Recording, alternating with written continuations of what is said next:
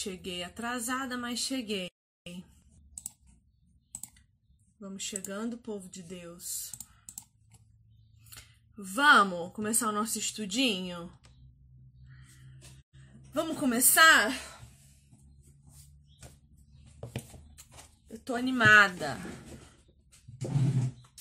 Mas olha, eu preciso falar uma coisa para nós mulheres, viu?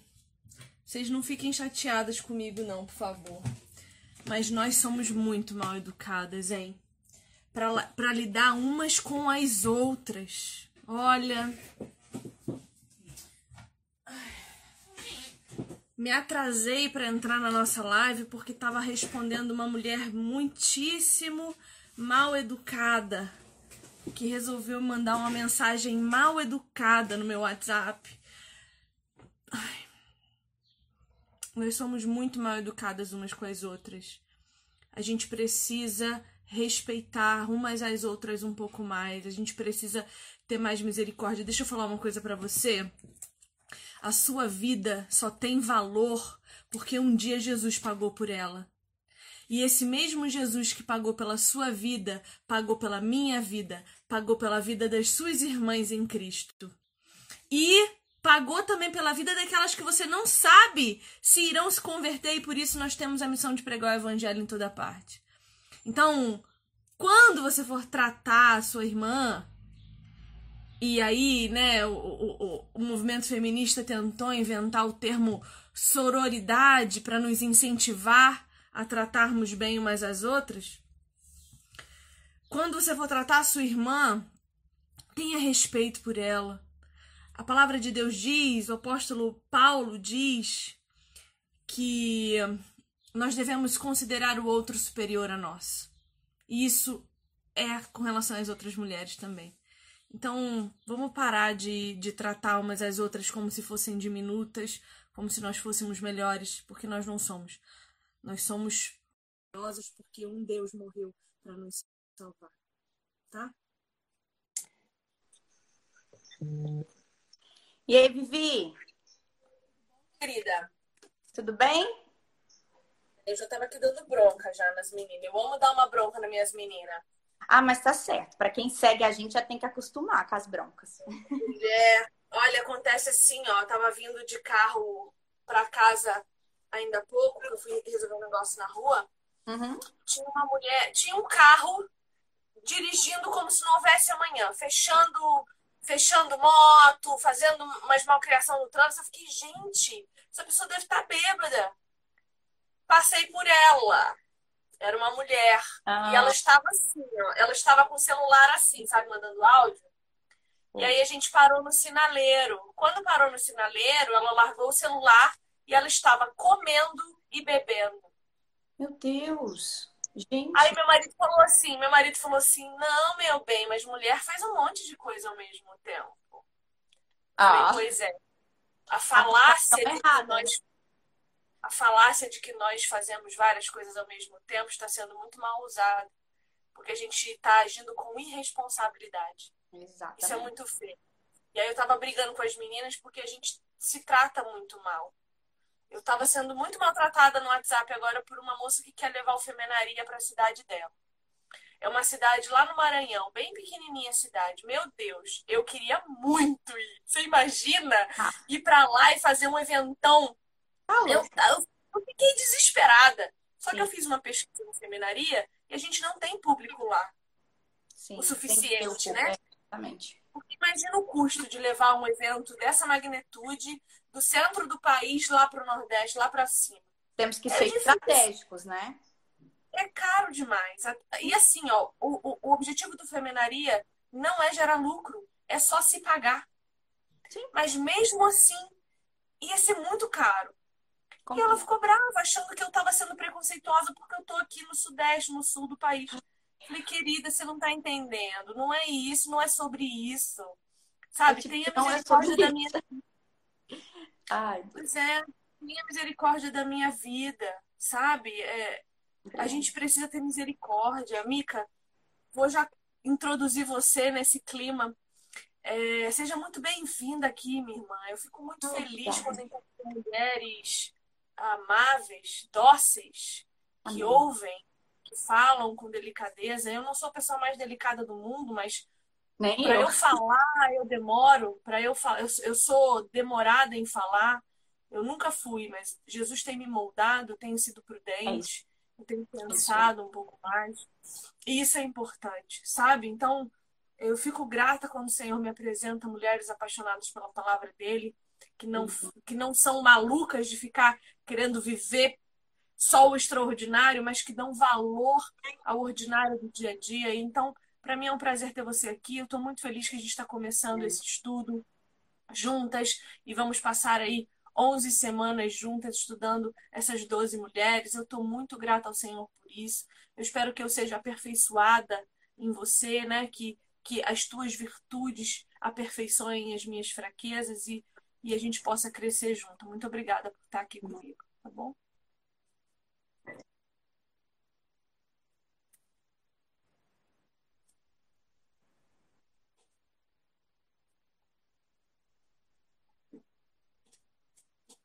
Amém. É Tá recíproco travando para ter me chamado para fazermos essa série ah, baseado nas mulheres da Bíblia. Tamo aí?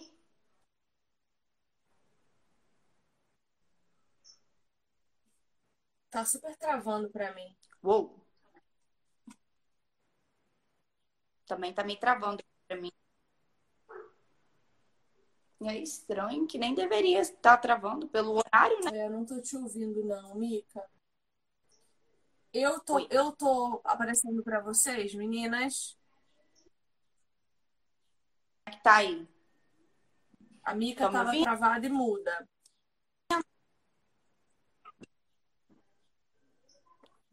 Quero saber se eu tô travando ou se é tu.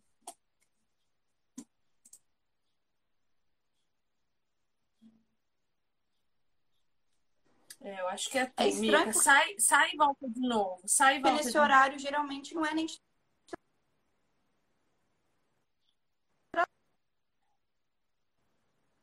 Vamos, gente, vamos fazer uma oração, porque Satanás sempre se levanta contra nós.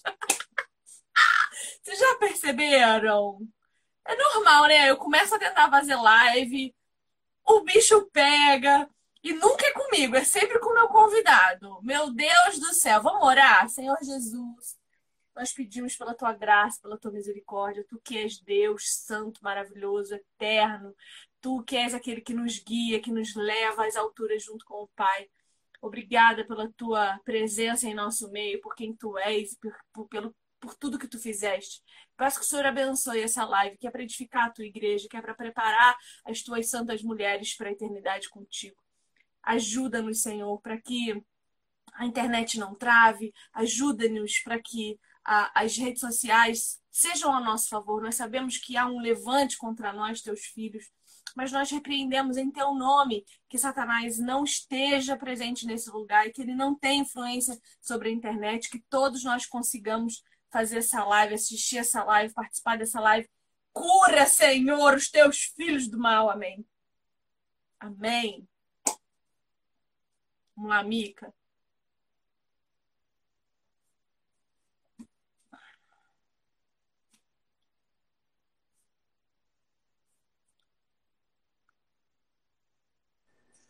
Olha, agora lembro. Mica! Tamo aí? Tá me ouvindo? Agora tô. Então tá. Fiz até uma oração. Em nome de Jesus, não irá travar. Cheguei no meio da oração. Amém. Bora, É, fala, lá, pode então. falar.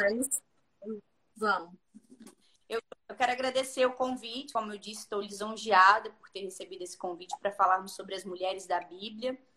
E vou dizer já antemão, eu indiquei o livro do John MacArthur, não tinha lido até então, mas já digo que estou apaixonada por esse livro, porque a, a, a perspectiva do autor falando ali, olha que a gente só está em Eva ainda, né?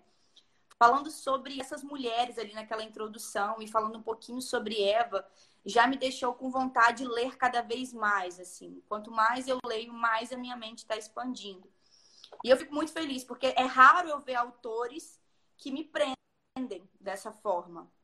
Então, eu leio e falo, cara, é isso, eu concordo em número e grau com esse autor. É muito raro. Então, já, já isso aí é oportunidade e que as irmãs que estão aqui conosco, até mesmo os homens, se estiverem presentes, possam ser edificados e abençoados. E mais uma coisa, é, o autor ele tem um outro que são os Doze Homens Extraordinariamente Comuns, que foi até o primeiro livro dele. Foi com base nesse primeiro livro dele sobre homens que ele começou a. que ele decidiu fazer um voltado para as mulheres. E que está sendo um sucesso, né? Sim, sim. Esse autor é muito bom. Ele escreve muito bem, realmente. Confesso que, assim, ele é extraordinário. Gosto de tudo que ele fala? Talvez não. Concordo com tudo? Talvez não. Mas ele é realmente um grande teólogo, um grande escritor. E Sim. gosto muito do que ele escreve, como escreve. Sim. Ô, ô Mita, eu quero começar pela introdução, podemos? Ótimo. Ótimo, podemos, até porque também eu fiz algumas anotações sobre a introdução. Certo. Bom, então ele começa a introdução falando que uh, o que para nós cristãos é um pouco óbvio, que a Bíblia exalta, enaltece e trata a mulher de maneira extraordinária. Então, ele vai dizer que, que a palavra de Deus ela, ela não mede esforços para nos homenagear.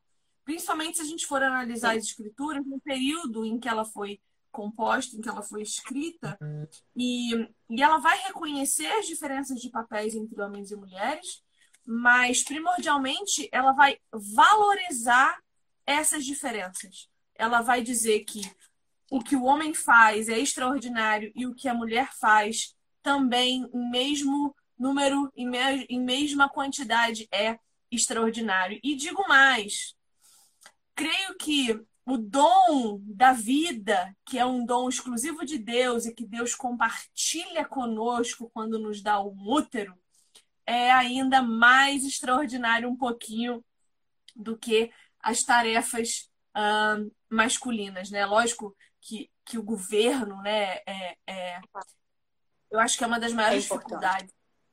E é muito difícil. É muito difícil. Tanto que você olha em volta, toda mulher que tentou governar mais do que devia enlouqueceu, faliu, falhou, né? É, é, fracassou. Então, é muito difícil administrar uh, outras vidas, Exato. administrar uma nação, administrar uma criação inteira, que é o que Deus deu ao homem de tarefa, né? Isso é muito difícil. Quer falar alguma coisa, Mica?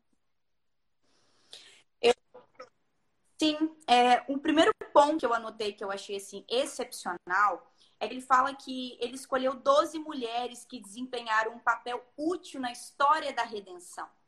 Ele não escolheu essas mulheres por mero acaso, porque tem outras. A gente tem tantas outras, outros exemplos aí na Bíblia. Mas ele escolheu aquelas que, que teriam um papel importantíssimo na história da redenção. Então, eu achei esse ponto muito bacana, ah, uma outra chave que eu achei muito legal é que ele faz aquela pergunta: como elas eram mulheres comuns e conseguiriam ser extraordinárias, né? Como, como seria isso? E se a gente fosse tentar trazer para os dias, de hoje, não é tão difícil assim a gente imaginar, porque o extraordinário não está em nós, entende? Não está na, na Viviane, não está na Micaela, porque somos pó, somos miseráveis, não temos nada de importante. Mas o fato de termos Jesus, isso nos torna extraordinárias. É porque temos Ele. Então, eu achei isso bacana também, esse ponto de vista do autor. E Sim. pegando o gancho aí sobre o que você falou em relação a, a, a essa questão das mulheres terem sido oprimidas e tudo mais, ele fala um ponto que eu achei bacana, que ele, ele compara como que aquelas religiões pagãs, eles menosprezavam as mulheres. As religiões pagãs pegavam aí Diana, Afrodite, que eram deusas, e colocavam elas dentro de templos de prostituição. Querendo ou não, tem pessoas que acham que isso aí está, no caso, elevando a mulher sexualmente dizendo. Mas, na verdade, só está menosprezando. fazendo ela, ela se tornar um objeto de desejo e nada além disso. Sendo que o cristianismo e o próprio Jesus elevou as mulheres, colocou as mulheres com virtudes. E eu acho que a gente vai falar isso um pouquinho mais, né? Sobre a questão dos adornos. Não tem nada de errado em a gente se maquiar, usar adornos, mas que a nossa beleza não está nisso. Porque essas mulheres também, elas colocavam várias joias, colocavam vários adornos para chamar a atenção. Era uma forma de chamar a atenção, de dizer que eram extraordinárias, digamos assim. E, na verdade, sim. essas mulheres que eram comuns, que não se vestiam assim, elas sim é que foram exaltadas pela Bíblia. Você quer falar alguma coisa? É, eu, eu, eu tive um, uma experiência esse fim de semana com isso, né? Eu, eu venho de uma cultura feminista, né? Eu, eu era essencialmente feminista das radicais. Você era feminista, Jesus? Nossa. É, vixe, vixe. Acho que talvez por isso eu sou tão ativista hoje com relação ao evangelho, porque é, teve uma vez que eu conversando com Deus, eu falei, olha, eu fiz muito pelo feminismo e me arrependo e me envergonho. Se eu não fizer dez vezes mais agora pelo evangelho, o Senhor então me, me mate, porque não, minha vida não vai ter servido para nada, né? E, então... então... você foi ativa. Você era ativa, uma demais, feminista ativa. Demais. Do tipo de ir para a parada LGBT com, com blusa de meu corpo, minhas regras e shortinho com dois, te, dois dedinhos de boca de bunda aparecendo, é. Uma amiga hoje me pediu, porque eu gravei os stories falando sobre o, o, piercing no, no ouvido, ela falou assim: Ô Vivi, mostra umas fotos tuas antigas pra gente ver como você era e como você tá hoje.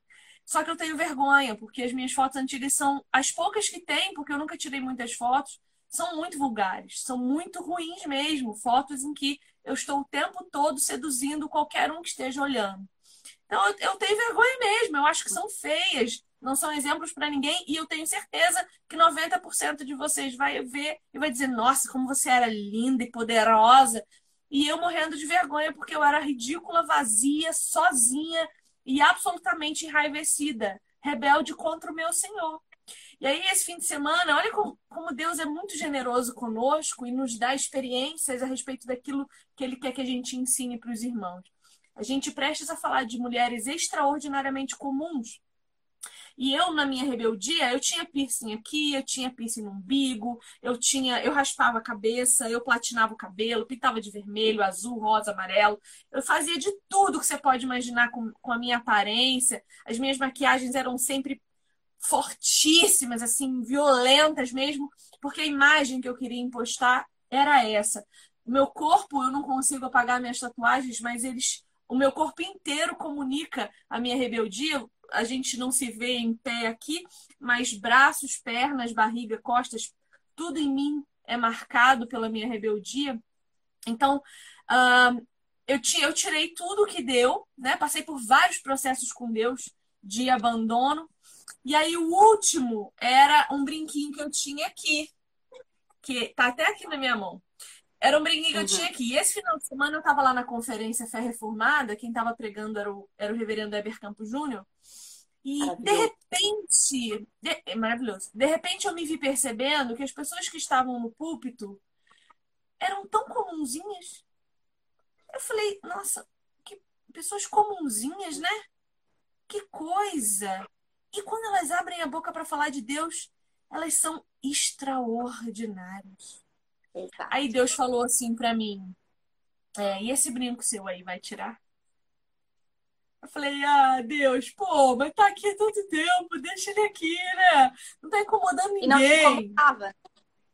Não me incomodava em nada. Eu já tinha, até quando eu tirei todos os outros, eu falei pro meu marido, eu falei, você acha que eu tenho que tirar esse aqui? Você acha que precisa? Ele falou assim, não, eu acho que não. Isso aí não é, é só um brinquinho e tal. Eu falei, tá bom. Mas Deus pediu. E assim, ele chocava alguém? Não. É um problema você ter o piercing aqui? Não. Mas Deus estava testando a minha obediência. Ele estava me pedindo pouco para ver se eu dava. E olha que incrível, voltei da conferência, esqueci o assunto. Esqueci de tirar. E aí eu fui para o culto de manhã, numa igreja que eu fui visitar, perto da minha casa. Chegando lá, fui pegar água no bebedouro, um senhorzinho, camiseta normal dessas de velho de xadrez, sabe? Que eu amo, Sim. gente, eu amo velho. Uhum. Eu amo. Calça jeans, camisetinha xadrez dessas de manguinha aqui. Bom dia, bom dia, como vai, senhor? Tudo bem, tudo bem? Aí sentei para assistir ao culto. Quem sobe para pregar? Ele. Falei, meu, que oh, homem extraordinário, comum. E pregou com uma paixão. Um velhinho, cara, sei lá, 75, 80 anos, pregando com paixão, com referências. Engraçado, divertido, pesado quando devia. E aquilo me encantou. Cheguei em casa, eu falei assim, o meu amor, olha só, me ajuda, que eu não consigo tirar isso aqui, já tentei, eu já tinha tentado. Me ajuda porque eu não consigo tirar, tá duro, tá pesado. Em nome de Jesus, me ajuda a tirar isso. Aí tentei de novo. Quando eu tentei de novo, saiu na minha mão. E a mensagem do Espírito Santo para mim foi: você não precisa parecer nada. Você não precisa aparentar nada. Eu não quero que você aparente mais do que eu te fiz ser. Mulher, sabe? É, auxiliadora, obediente, amorosa, feminina. Para ser feminina, eu não preciso estar de maquiagem, não. Eu ponho para não assustar vocês, porque eu tenho olheiras de quem dorme pouco e espinhas de quem come mal e toma Coca-Cola. Então, assim, eu tenho, né? Não é, não, é, não, é, não é, na verdade, uma vaidade, é uma proteção a quem me vê. Mas é um cuidado, na... né? É o cuidado que a gente fala. Sim. Então, assim, é, Deus me, me, fez sentir na pele a experiência do ser comum e ser Eu extraordinário. Sei como é. Mica tá travando para mim de novo. Mica! Mica. Tô aqui. Tá, então fala, fala, fala. Só trazendo também um pouquinho do meu testemunho sobre isso, eu não raspei a cabeça como você, mas já fiz várias coisas no meu cabelo. Depois, quem quiser ir lá no meu Instagram pode ver, se rolar lá embaixo no meu feed, vai ver. Eu já tive cabelo preto, curto, já tive cabelo ruivo, já tive cabelo loiro platinadaço, com mechas, enfim, já, já fiz tudo nesse cabelo que você imaginar. E também já tive vários estilos diferentes, igual a gente contei já, eu sou formada em design de moda, então a gente aprende a ser diferente, a querer ser diferentona, andar de um jeito diferente. Eu fui morar na capital do meu estado, então você pensa, lá todo mundo é tatuado, então eu queria, eu sempre quis tatuar, né? Então eu ia lá e tatuava. Eu tenho algumas tatuagens no meu corpo. Eu fiz um piercing sem a minha mãe saber, que foi aquela argolinha no nariz. Quando ela viu a foto que eu não contei, eu fui lá e fiz, bem rebelde, né? Bem menina rebelde. Fui lá e fiz, não contei. Ela viu a foto, ela falou: "Tira esse negócio agora, você tá parecendo um boi com esse negócio aqui". Enfim, não tirei. Então, assim, eu fui extremamente essa, essa, essa pessoa, sabe? E depois que eu me converti, Deus foi trabalhando primeiramente no meu interior, porque é de dentro para fora o processo. E hoje eu não tenho isso, sabe? Hoje eu não tenho isso. Ai, não, eu vou, eu quero esse estilo, eu quero me enquadrar nesse padrão, eu quero é, ter um cabelo. Não, sabe? Eu quero meu cabelo natural, eu quero ser natural, sabe?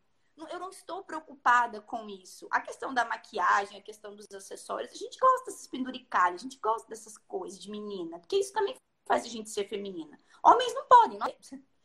Então, mas não é, eu não foco nisso. O meu foco não é isso. E quando alguém fala para mim, como você disse naquela outra live, eu vejo Jesus em você, para mim é uma mensagem muito mais forte do que uma pessoa chegar para mim e falar assim: "Nossa, Micaela, adoro o seu estilo. Nossa, seu cabelo tá muito massa. Nossa, eu... sabe? Porque isso é vazio. Isso é vazio. Talvez para o mundo eu tô muito extraordinária, né? No padrão mundano, secular.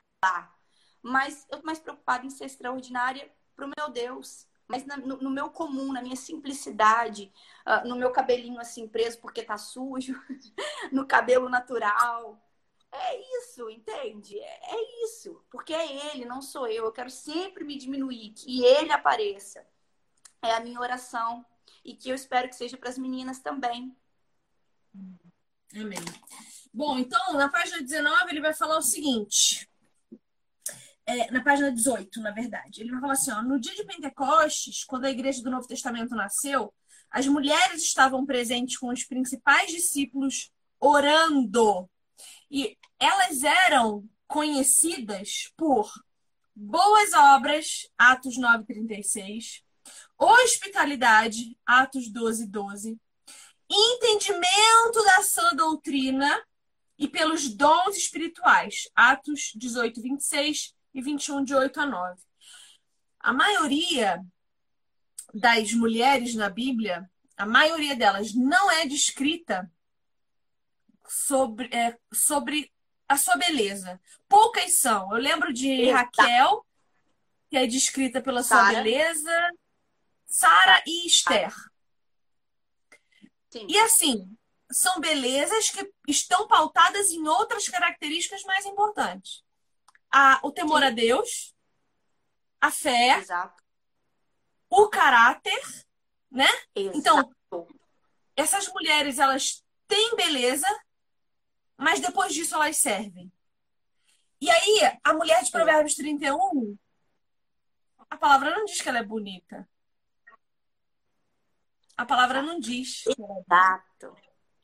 Diz que ela é tudo. Sobre suas funções. Exatamente. Exatamente. Então, achei muito bonito ele falar isso. Inclusive, ele vai falar do Tertuliano. Tem, tem uma, tem uma frase, Vivi, não sei se você.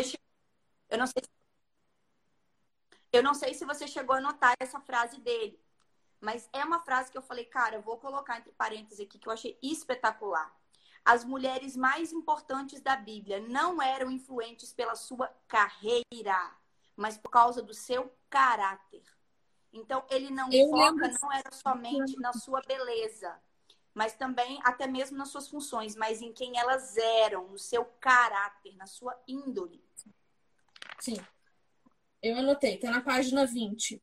As mulheres mais importantes não eram influentes por causa da sua carreira, nem por sua Isso. beleza estética, certo? Nem por Exatamente. sua beleza estética.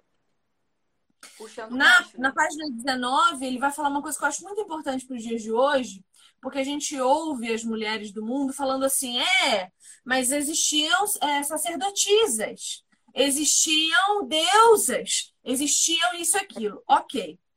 Primeiro, assim, ó, as sacerdotisas na antiguidade eram mulheres prostitutas que cultuavam a deuses sexuais. A gente não vai encontrar Sim. no Antigo Testamento nenhuma sacerdotisa. A gente vai ter Débora, que era uma profeta e juíza. Ela não era sacerdotisa. Não existe mulher exercendo o papel de governo sacerdotal em toda a escritura. Exatamente. Então a gente vai ver, a gente vai ver Débora lá sim, fazendo esse papel, a gente vai ver, é, por exemplo, no Novo Testamento, diz que Filipe tinha quatro filhas, todas profetizavam. A gente vê mulheres exercendo dons, né? E então, quando disserem para você assim, é, mas as religiões, elas tinham sacerdotisas, elas tinham mulheres no governo, é, é porque eram religiões pautadas no sexo. Não tinha a ver Sim. com sabedoria, não tinha a ver com humildade, mansidão, não tinha a ver com decência. Enquanto, enquanto com os dias de hoje seriam as feministas daquela época, entendeu? É verdade.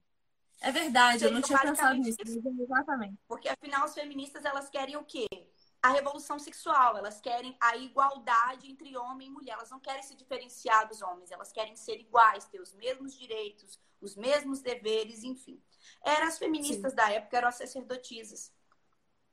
Sim, ele diz uma coisa muito importante na página 20. Ele vai dizer que em todos os lugares que o evangelho se propagou, via, via de regra, a posição social, legal e espiritual da mulher foi muito elevada.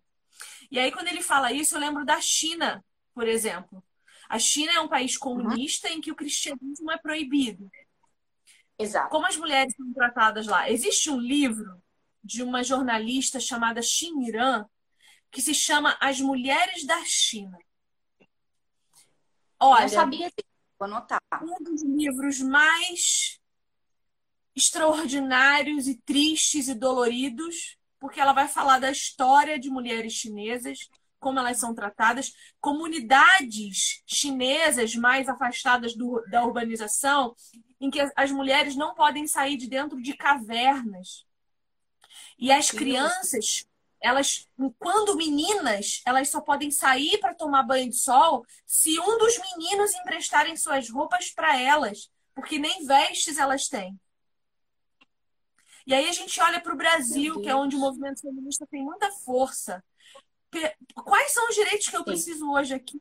Se eu olho para as chinesas, se eu olho para o desespero daquelas mulheres, as mulheres, as boas mulheres da China, isso mesmo, Clara, muito obrigada. As boas mulheres da China. A autora é a Xinran, com X. Com X. E então, quando eu olho para essas mulheres que verdadeiramente não têm direito nenhum Menina, quando nasce na China, agora não, porque agora eles estão com uma estratégia de multiplicação populacional, porque eles estão pensando em dominar o mundo.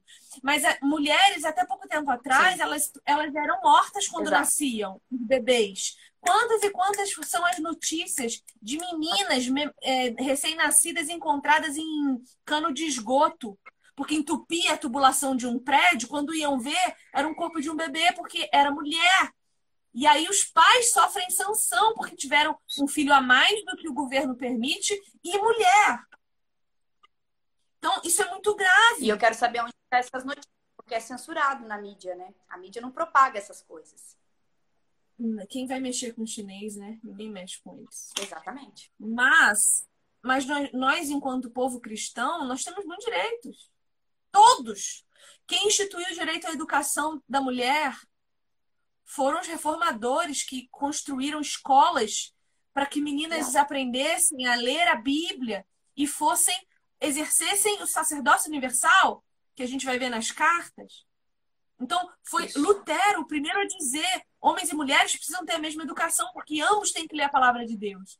Ambos têm que exercer o seu ministério de sacerdócio universal e sacerdócio universal no sentido de ministro da palavra, né? Ministrar a palavra de Deus. Exato. Então, as é escolas mistas, é assim... Sim. Então, veja, o cristianismo deu muita coisa para nós. Os homens cristãos decentes tratam tratam-nos como Cristo trata a igreja. Você vai ver, ah, o, o machismo ele tá aonde? Em ímpio. Tem ímpio dentro da igreja? Lógico que tem. Nós estamos aqui para combater eles também. Então a palavra de Deus nos salva e nos ajuda. As escrituras Sim. nunca descartaram o intelecto feminino, não minimizaram nunca. os talentos e habilidades da mulher e nem desencorajam o uso correto de seus dons espirituais. É isso aí. No Novo Testamento, isso é mais aparente ainda, por mais que alguns gostam de falar aí que Paulo era um machista escroto. É, a gente vê mulheres como Priscila ajudando Áquila ali como sua auxiliar. É, a gente também vê outras mulheres, igual você mesmo falou, as filhas lá de Filipe, elas eram profetisas. Elas, querendo ou não, atuavam ali. A gente ainda vai estudar ainda sobre as outras duas mulheres, Marta e Maria. A gente vai falar um pouquinho sobre isso também mais à frente. Mas o cristianismo trouxe isso, Jesus trouxe isso. Principalmente ele trouxe isso. Uma notoriedade, uma verdadeira virtude da mulher. E olha, mas eu vou falar para você, a lei mosaica nos protegia muito também. Quando sim, Moisés sim. diz assim, olha, a mulher no período menstrual ela é impura, não deite-se com ela. E aí essas mulheres eram levadas para fora, para fora do arraial que, que isso queria dizer? Queria dizer que aquela mulher, naquele período, precisava de sossego. Veja, gente, não tinha Exato, televisão. É isso era proteção à mulher, não ao homem. Pois é, não tinha TV, não tinha nada. Hoje, hoje, tá? Hoje no Brasil, sempre trago essa pesquisa e sempre falo dela. Você pesquisa na internet, depois você acha. Hoje no Brasil, 2021, cerca de 6 mil homens por ano no Brasil perdem seus órgãos genitais, precisam amputá-los por falta de higiene. Higiene. Então imagina naquela época que não tinha água encanada. Imagina 40 anos do deserto, que mal tinha água para beber. Como é que, como é que o cara ia fazer sexo com uma mulher menstruada, com a sua esposa menstruada, não ia ter como limpar. Ó, a irmã falando aqui, meu sonho é ficar isolada no é período menstrual. Laine, ela lá, ó. É isso aí. Eu amo, eu amo uma sinceridade feminina. E é isso. A gente se regalia hoje em dia, né? Hoje em dia a gente tem que trabalhar, a gente tem que fazer tudo menstruada, né?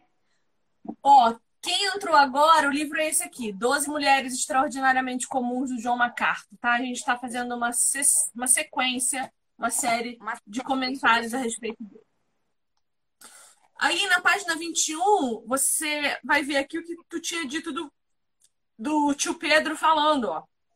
A verdadeira beleza feminina não consiste nos enfeites externos, cabelos trançados e joias de ouro Isso. ou roupas finas. Em vez disso, a beleza real se vê no seu interior, que não perece. Beleza demonstrada num espírito dócil e tranquilo, o que é de grande valor para Deus. É importante a gente ver aqui a importância das palavras. Pedro vai usar a uhum. palavra dócil o uso contínuo de algumas palavras da nossa cultura tem perdido muito sentido. Por exemplo, a comunhão dos santos no culto solene. Tudo a gente chama de comunhão hoje. Vamos uhum. tomar um café para ter comunhão? Isso não é comunhão. Vamos almoçar junto para ter comunhão? Isso não é uhum. é comunhão. Comunhão é o ajuntamento do povo de Deus em reunião solene no culto. Só que tudo a gente chama de comunhão. Uhum. Então, a gente desvalorizou a comunhão real, que é o culto solene. A mesma coisa aqui. A palavra dócil. A gente tem usado essa palavra dócil para denotar domestificação, domínio, é, é subjugo. Só que dócil aqui uhum. é como um, um cachorrinho que ama muito seu dono. A gente ama um cachorrinho amoroso e dócil. Dizem aí que o cachorro é o melhor amigo do homem. É essa docilidade, Sim. dócil no sentido de não rosnar, não te morder, não te atacar, não te violentar. Porque é isso que nós temos sido, não é? Sim. Nós temos sido violentas, rudes, grossas, arrogantes. Então, quando Pedro diz sejam dóceis. Que querem é, exercer domínio a qualquer custo, a qualquer preço. Então Pedro diz assim: ó, não morde a mão que te alimenta ame. Não é pra balançar o rabo pro seu marido. Mas assim, quando ele chegar, demonstre amor. Demonstre carinho, demonstre como, né? Contentamento na sua, na sua chegada. Como um cachorrinho Sim. faz. Exato. Isso é lindo. E tranquilidade, que é uma coisa que a gente também não é, né? O tanto de remédio para ansiedade que as mulheradas estão tomando é, é uma loucura. Sim.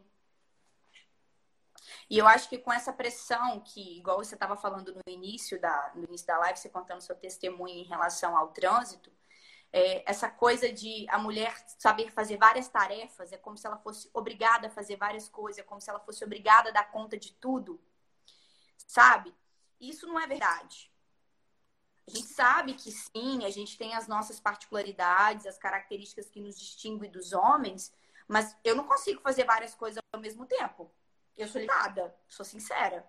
Eu não consigo fazer várias coisas ao mesmo tempo, porque ou eu vou dar atenção para uma coisa e vou deixar a outra de lado, entendeu? Eu não consigo ser integral em tudo que eu tô fazendo ao mesmo tempo. Eu tenho que fazer uma coisa de cada vez. Mas eles colocam essa pressão em cima de nós mulheres. E aí, por conta disso, a gente fica o quê? Ansiosa. Eu tenho que dar conta da casa, eu tenho que ser uma boa mãe, eu tenho que, eu tenho que isso, eu tenho, eu, sabe, eu tenho, eu tenho, mas eu tenho. Isso, isso causa ansiedade. Isso, Mica, mas isso é uma coisa que colocam em nós ou que nós mesmos colocamos em nós? Porque a gente quer dar conta de tudo. Sim, a gente também. quer fazer tudo. A é, é a gente se torturando. Sim, Sim, a, gente, gente fica se torturando. Sim. A gente se tortura. Ninguém falou pra gente que a gente tem que ser grandes empresárias, grandes mães, grandes donas de casa, grandes mulheres, grandes prêmios Nobel, grandes cientistas. A gente aí, se cobra. Sim, e nessa ansiedade de conseguir fazer tudo, a gente não faz nada direito. Aí a gente é, é uma empresária faz, ruim, né? uma empresária ruim, uma mãe ruim, uma mulher ruim, uma dona de casa ruim. É tudo ruim porque a gente está sempre exausta. A gente está sempre cansada. É e falo por Exato. mim, porque eu sou essa pessoa. Eu sou essa pessoa, eu quero dar conta de tudo. Eu quero fazer tudo ao mesmo tempo, eu quero dar conta de tudo. Quero fazer estudo segundo, quero fazer estudo terça, quero fazer estudo quarta, quinta, sexta, se eu puder estar aqui no Instagram todos os dias. Respira, uhum. respira. Deus tem me Sabe ensinado a falar não. Não sei se você está nesse tratamento, mas eu tô nele. Deus tem me ensinado a falar não. Eu já, eu já, tô, no, eu já tô na fase, Mica, de querer excluir tudo isso aqui. Eu tô na fase que eu tô orando há dois meses para Deus para deixar excluir meu Instagram. E ele não deixa. Eu falo, Senhor, me deixa excluir, que eu não aguento mais, tô exausto. Eu não aguento mais. Então a gente chega nesse extremo. E precisa disso.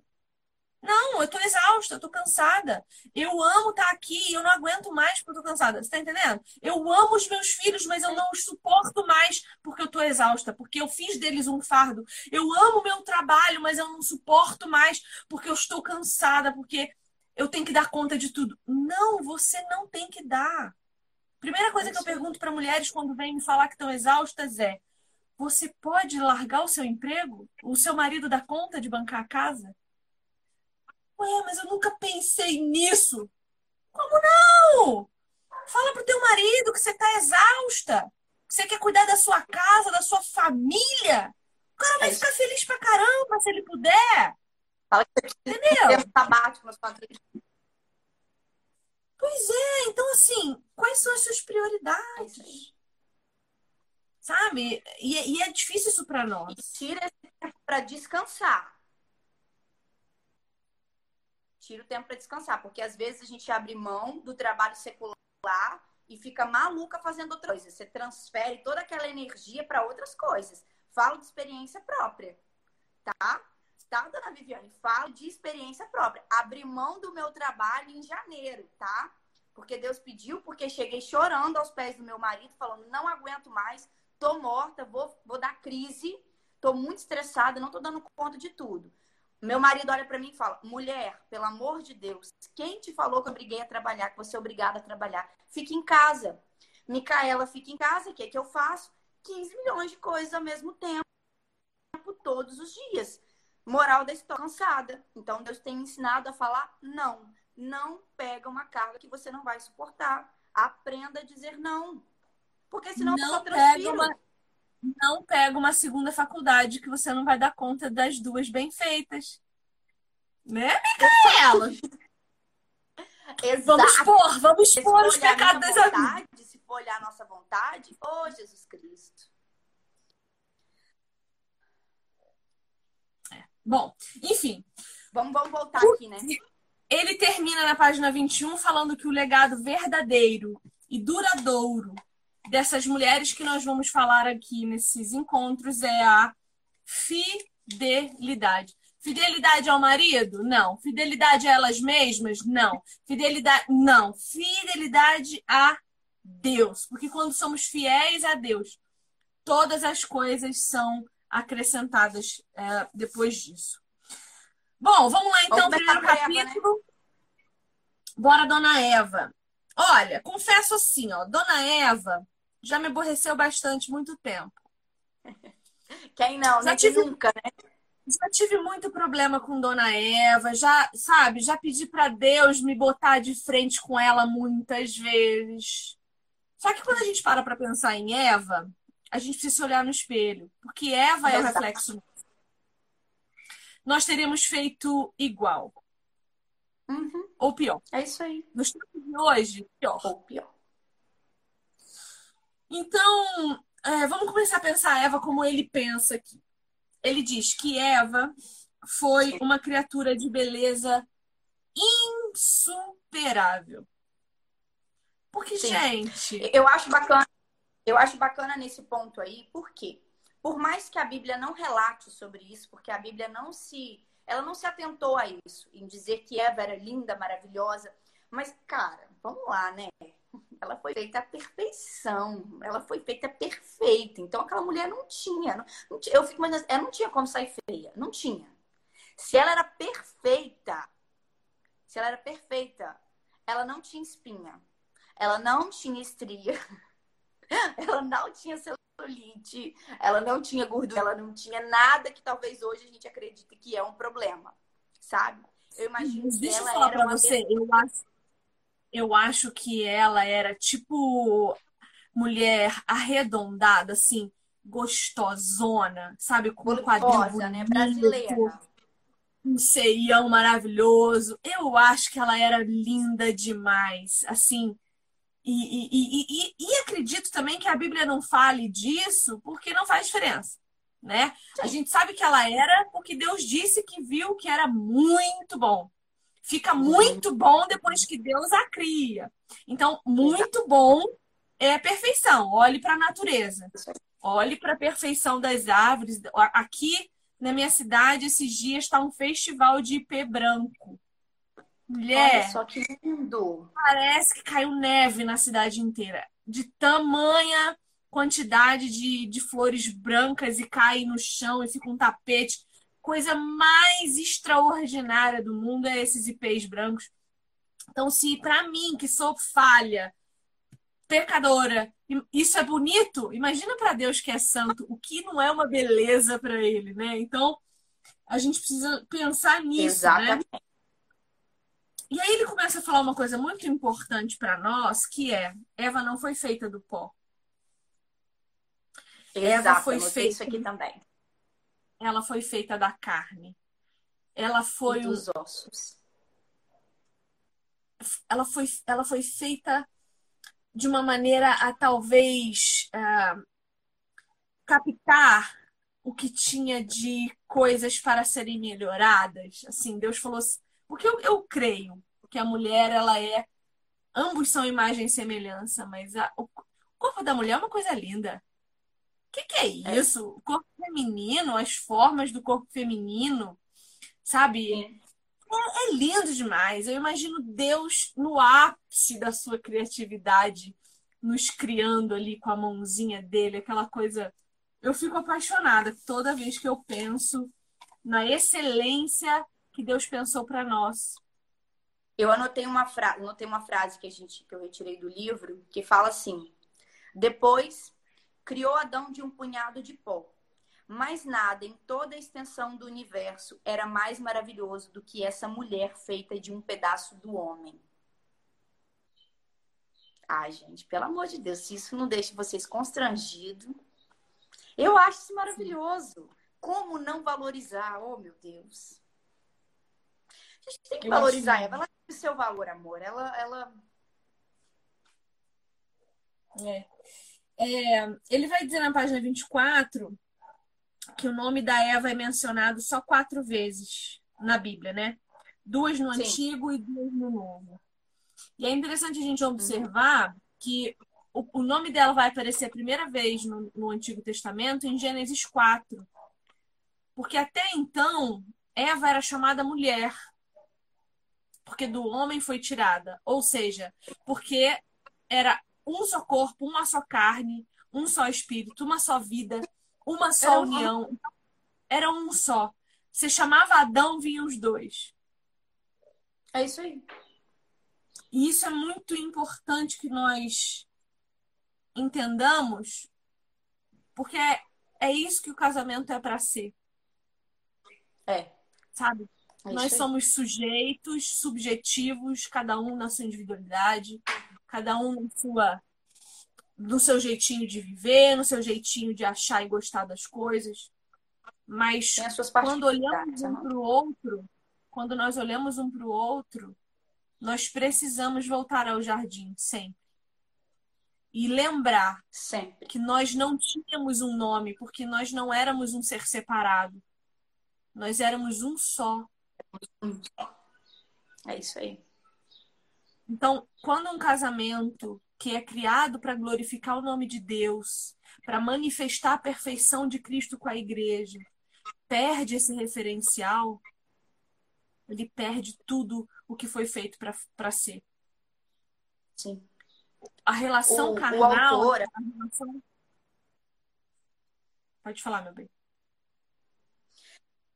Apesar de a Bíblia, o autor, a Bíblia no caso, não falar sobre essa beleza de Eva que não que ela tinha, já que Deus fez tudo perfeito e ele só viu que era tudo muito bom depois que ele deixou ela para o final.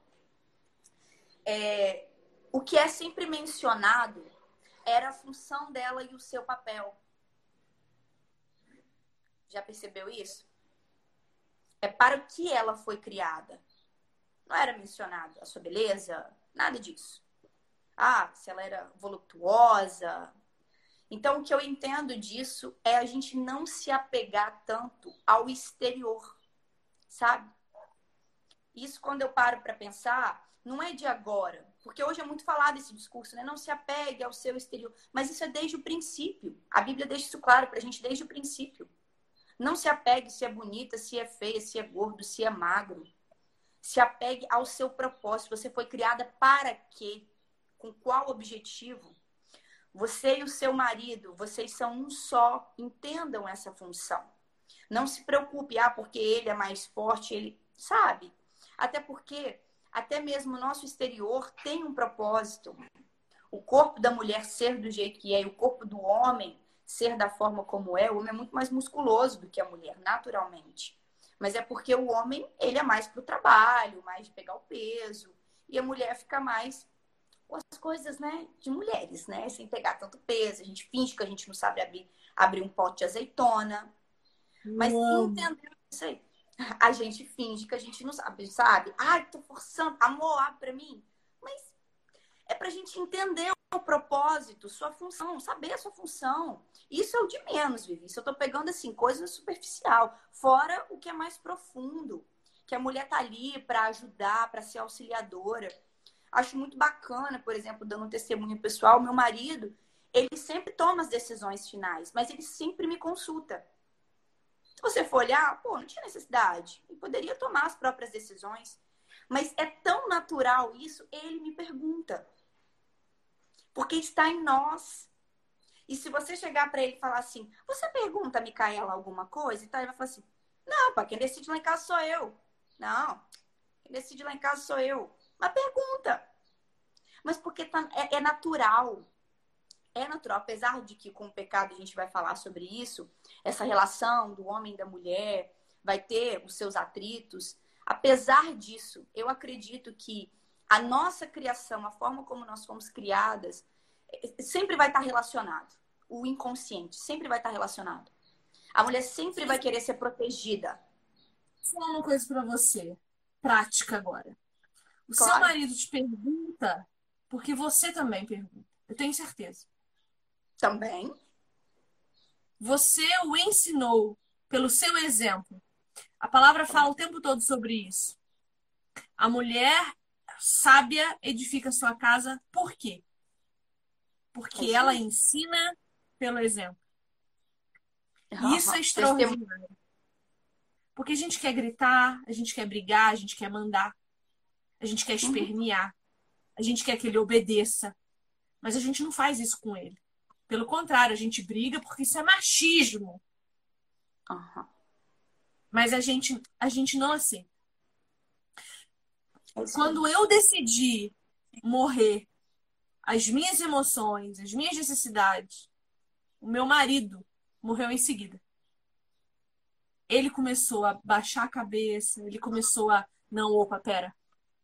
Alguma coisa mudou ali. Deixa eu prestar atenção o que, que é. É isso aí. E aí falar demorou mais, sabe? A ira. Uhum. Hoje é outra. A gente está se estranhando aqui em casa tem uns dois dias. Porque ele está me irritando. Eu tô, ele está numa fase que ele está me irritando. E aí, de malcriação, eu irrito ele também.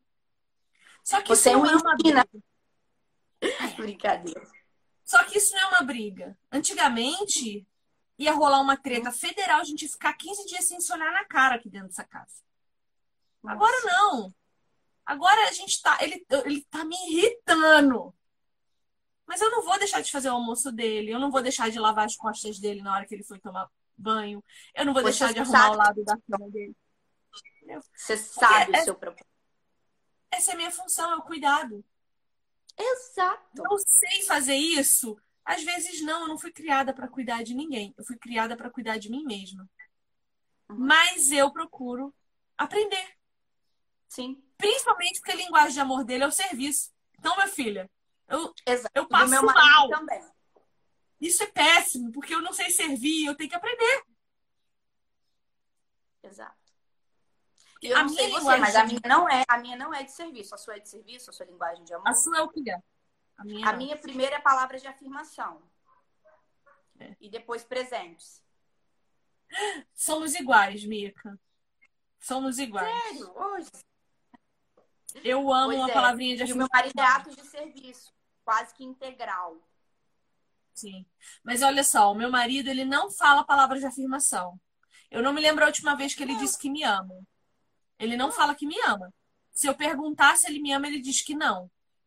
Meu amor, você me ama? Ele, ai, qualquer coisa eu te aviso. Ai, Mas ele sai, ele todos os dias ele traz alguma coisa para mim, nem que seja um pacote de chiclete. Ó, inclusive tô com dois aqui, ó, porque ele já trouxe dois e não deu tempo de acabar. É porque ele sabe que eu gosto de ganhar presente. Então ele me traz um negócio de comer, ele me traz um Exato. É a maneira dele mostrar que pensou em mim, que lembrou de mim e que me e ama. a minha maneira de amá-lo é servi-lo. É ele chegar em casa e a casa tá limpa. É ele chegar em casa e o Emanuel já ter tomado banho, estar dormindo, já ter jantado. Enfim, é isso. É isso. Nós entendemos as nossas funções, sabe? E a gente gosta. Nem sempre. Nem sempre. Eu odeio cozinhar. E eu cozinho com amor para ele todos os dias. Porque a Viviane precisa morrer para servir ao homem dela. E é isso, não tem o que fazer, gente.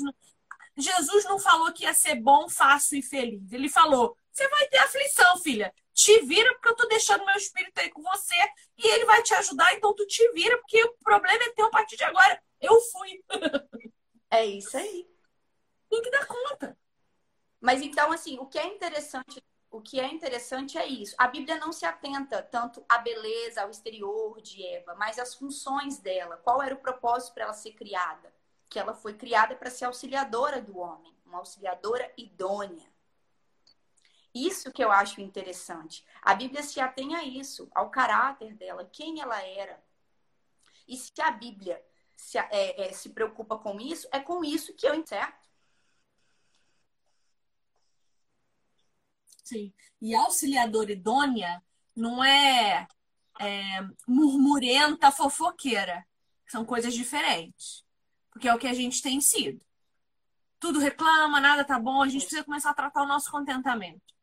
Eu preciso estar contente com aquilo que tenho.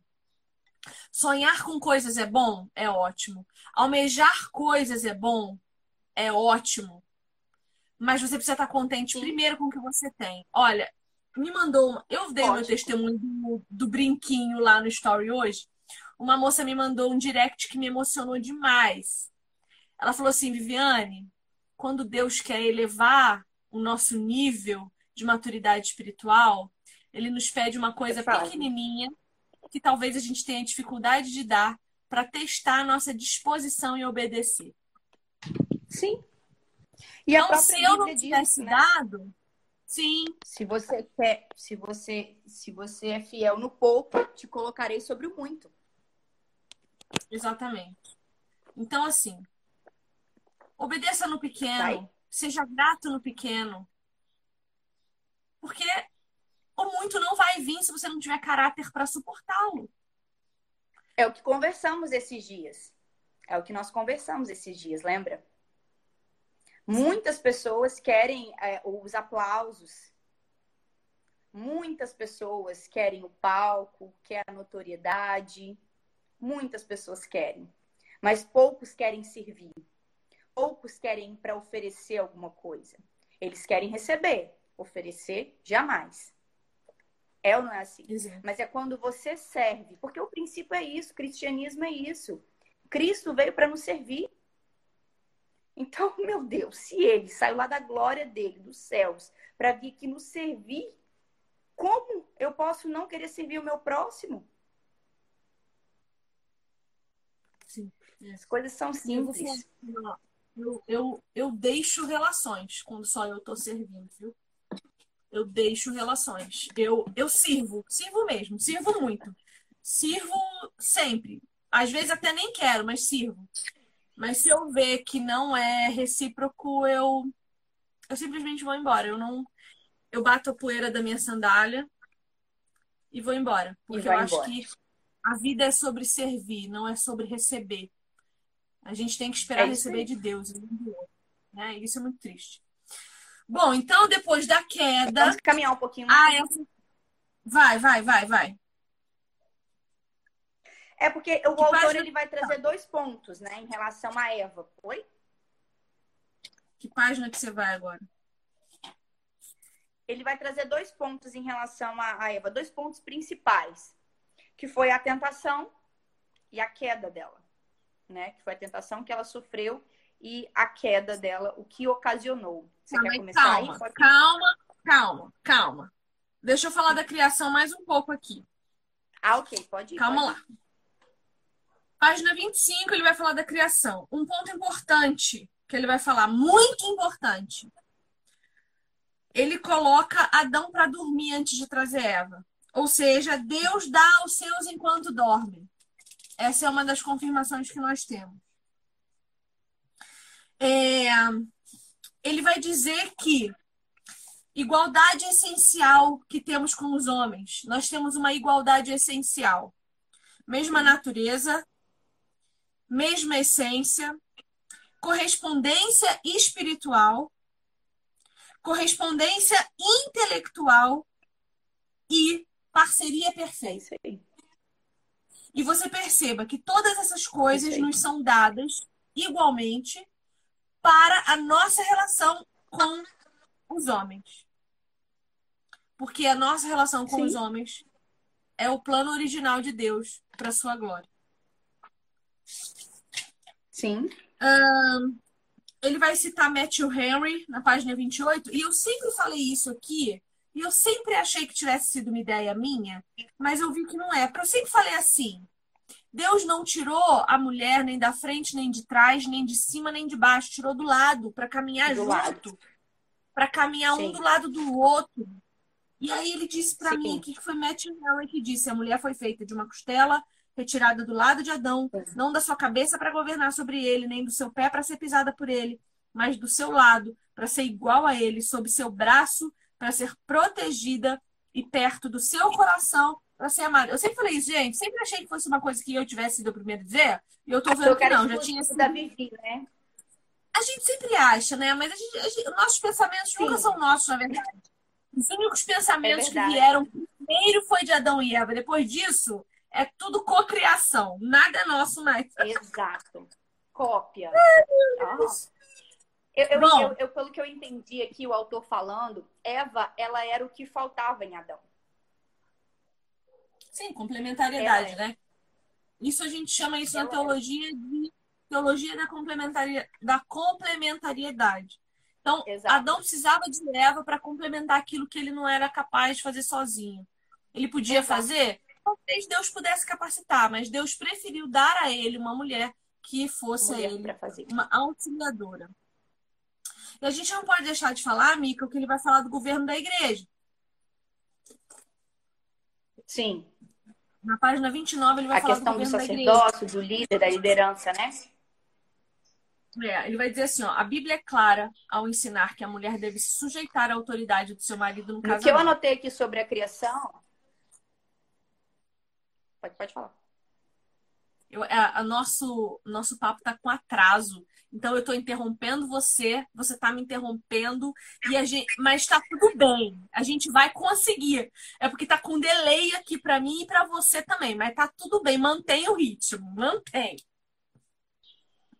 E aí ele vai falar. Ah, o legal deve ser para quem está aí ele atrás. Ele vai dizer, ó, né? e que a mulher deve estar sob a autoridade e a instrução do homem na igreja. Sim. O princípio da liderança na igreja é masculina. Eu vou ler mais um trecho aqui e aí a gente pode ir para tentação, tá? Portanto, Sim. o princípio da chefia masculina foi estabelecido na criação. Vou falar uma coisa para você. Eva foi a última coisa que Deus criou porque Deus estava preparando o lugar onde ela seria colocada. Ele preparou um jardim, ele preparou um homem que cuidasse desse jardim, e aí colocou Travou. ela como a cerejinha do bolo. Sim. Não foi, como em alguns têm sugerido, uma consequência do pecado de Adão, e por isso algo a ser considerado como fruto do mal. Ele está falando da liderança. Além uhum. disso, quando a Bíblia atribui ao homem o papel da chefia na igreja e no casamento, Olha que importante isso daqui, quando eu falo que não existe pastora líder mulher. A mesma autoridade que está sobre o homem dentro de casa está sobre o homem na igreja. Amém, igreja? Isso reflete a impressão digital de Deus como criador. O homem, ele representa Cristo na terra. Ele é para exercer é na terra a função sacerdotal de Jesus.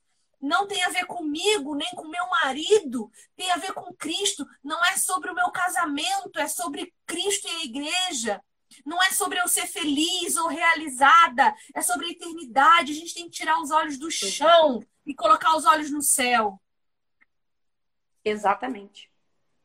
Tenho certeza de que as pessoas nos dias Exatamente. de hoje simplesmente adotassem os papéis que Deus estabeleceu para cada gênero respectivo, tanto o homem quanto a mulher seriam mais felizes, a igreja seria mais saudável e os casamentos seriam mais fortes. A gente precisa voltar a exercer o nosso papel fundamental. É fácil? Não. Não. É agradável? Não. Não. Mas assim como o espírito se submete ao filho, o filho se submete ao pai em igualdade é triuna. Nós precisamos nos submeter aos nossos esposos. Os nossos esposos precisam nos amar como Deus nos ama. E é isso.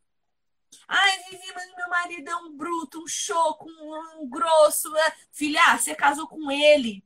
Ensina a ele a amar você. Seja amável ao ponto dele se constranger com seu amor.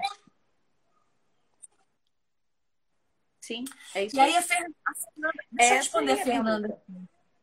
Responder a Fernanda aqui, ó. A Fernanda tá falando assim: poderia ser pastora Sim. sem ser líder? Poderia ser pastora. Vamos, vamos definir pastorado, tá? Jesus tem cinco dons que ele nos dá: mestre, apóstolo, pastor, profeta. que mais, Mica? O quinto. Cinco dons ministeriais. Cinco dons. Quais são? Pastor, é porque tá travando. Mestre. É mestre. mestre profeta.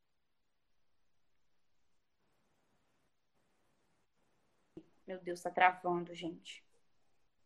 Qual que é o quinto, meu Deus? Tem misericórdia. Vivi. Qual que é o quinto? Evangelista. Evangelista. Tá. São tá cinco dons ministeriais. Esses dons todos ele dá a todos quantos quer. Homem e mulher, ele dá. Só que o que são esses dons? O mestre é aquele que ensina. Que eu creio que esse seja o dom que eu tenho. Creio. Não sei, saberei na eternidade, mas creio que seja esse o dom que eu tenho. Pastor tá. é o que cuida, é o que cuida, é o que ama, não é o que governa, não é o que lidera. Pastor é o que cuida. É, é, é, por exemplo, você vir me pedir ajuda e eu te ajudar, e te ajudar, te receber, e exercer essa função diante de outras mulheres. Sabe a mulher mais madura que ensina as outras? É isso. É então, para Jesus, um bom pastor é o que ama e cuida das suas ovelhas. O que não tem nada a ver com presbitério. Tem nada a ver com presbitério. Presbitério é governo, é liderança, e isso a mulher não tem autoridade uh, ah, para fazer. Certo? Então ela não pode ser pastora, mas ela não pode, ela não pode ser considerada pela igreja uma autoridade. Porque ela não é. Até porque, meu filho, olha, não conheço uma mulher com essa autoridade que exerça suas funções essenciais com maestria, viu? Sempre capenga em algum lugar e é sempre a família que paga o preço. Sempre, sempre a, a família que paga o preço. Exatamente. É, Agora vai, amigo. Como você está falando aí, Vivi, o autor ele, ele faz uma analogia dessa questão aí do relacionamento entre homem e mulher com o próprio relacionamento na Trindade, que é o que a gente falou. Jesus se submetia ao Pai. Então, assim, nós mulheres devemos nos submetermos aos nossos maridos, entendendo a função dele na casa, que é de sacerdote, que é de líder. Naquele estudo que você está fazendo e que eu também estou fazendo, que fala sobre mulher, sua verdadeira feminilidade, design divino, vai ter um capítulo que fala exatamente sobre isso. Que vai falar que primeiro Deus fez um jardim, colocou Adão lá, para quê? Para ele exercer liderança sobre o local. Então, na nossa casa, quem é o líder, quem é o cabeça, não somos nós mulheres, é o homem. E quanto mais cedo a gente entender isso, melhor será. Gente, ser líder não é fácil. Pensa, pensa no cabra que tem que, que tem que liderar, que tem que lidar com mulher, que não é bicho fácil, que tem que lidar com menino, e que a mulher chega e fala para ele que o menino tá assim, assim, assado, ele tem que ver o que, que ele faz, ele tem que resolver o problema, ele tem que resolver as contas. Não é fácil. A mesma questão em relação à igreja. Gente, igreja não é só você chegar, ser pastor, não é só você chegar lá é, no púlpitozinho e pregar, não, amor. Ser pastor é cuidar de gente. E gente é um bicho difícil, é chato. Imagine uma pessoa chegar no seu gabinete todos os dias e relatar o mesmo problema há anos. E você tem que tratar essa pessoa com amor, tem que exortar com amor. Não é fácil. Aí você sai do gabinete, você vai resolver questões administrativas da igreja. Aí você tem que lidar com líderes. Aí você tem que lidar com concílio. Você tem que estudar para poder pregar também, para ensinar. Não é fácil. Eu não quero. Não quero ficar, graças a Deus que não temos ele. Então, quanto mais cedo as mulheres entenderem isso, melhor será. Sim. Pronto, não falei. Não estamos dando conta nem da nossa casa. Não estamos dando conta nem da nossa casa. Nem da nossa casa. Os nossos filhos estão sendo criados como qualquer coisa. Ontem eu estava na igreja à noite, outra igreja. Eu tô, eu tô muito crente essa semana. Né? Eu tô indo um monte de igreja essa semana, eu tô muito crente. Eu estava numa outra igreja e tinha uma criança muito mal educada lá. Sabe uma criança que quer passar, você tá na frente, ela te empurra e fala, sai? Eu quase dei uma moca naquela criança. Sei. Aí eu fui ver quem era a mãe. Havia um instinto maternal. Não, é. Aí eu fui ver quem era a mãe e a mãe era quem estava cantando no púlpito. E aí eu pensei cá comigo, o que, que essa mulher tá fazendo no púlpito enquanto o filho dela, filha dela, tá no chão, infernizando a vida dos crentes. Criança não tem que ter Exato. vontade. Primeira coisa. Criança tem que ter educação. Educação. Vai ter vontade o quando for maior de idade é e sustentar o próprio rabo. Pagar as próprias contas. Aí tem vontade. Fora isso, não tem, não. Tem decisão nenhuma. Porque nós estamos dando tanta vontade para essas crianças que elas estão cometendo suicídio. Porque não tem liderança, porque não tem governo. E o pior, o pai estava lá. Tem um livro que eu recomendo fortemente. Podres de Mimado. Sei qual é. Vou, tá na minha lista para ler. Tá na minha lista para ler. Então, assim, ó, tudo bem a mulher pregar no Muito bom. Não tem problema ela ensinar. O dom de ensino, Paulo diz que Priscila Esse e Aquila. autoridade.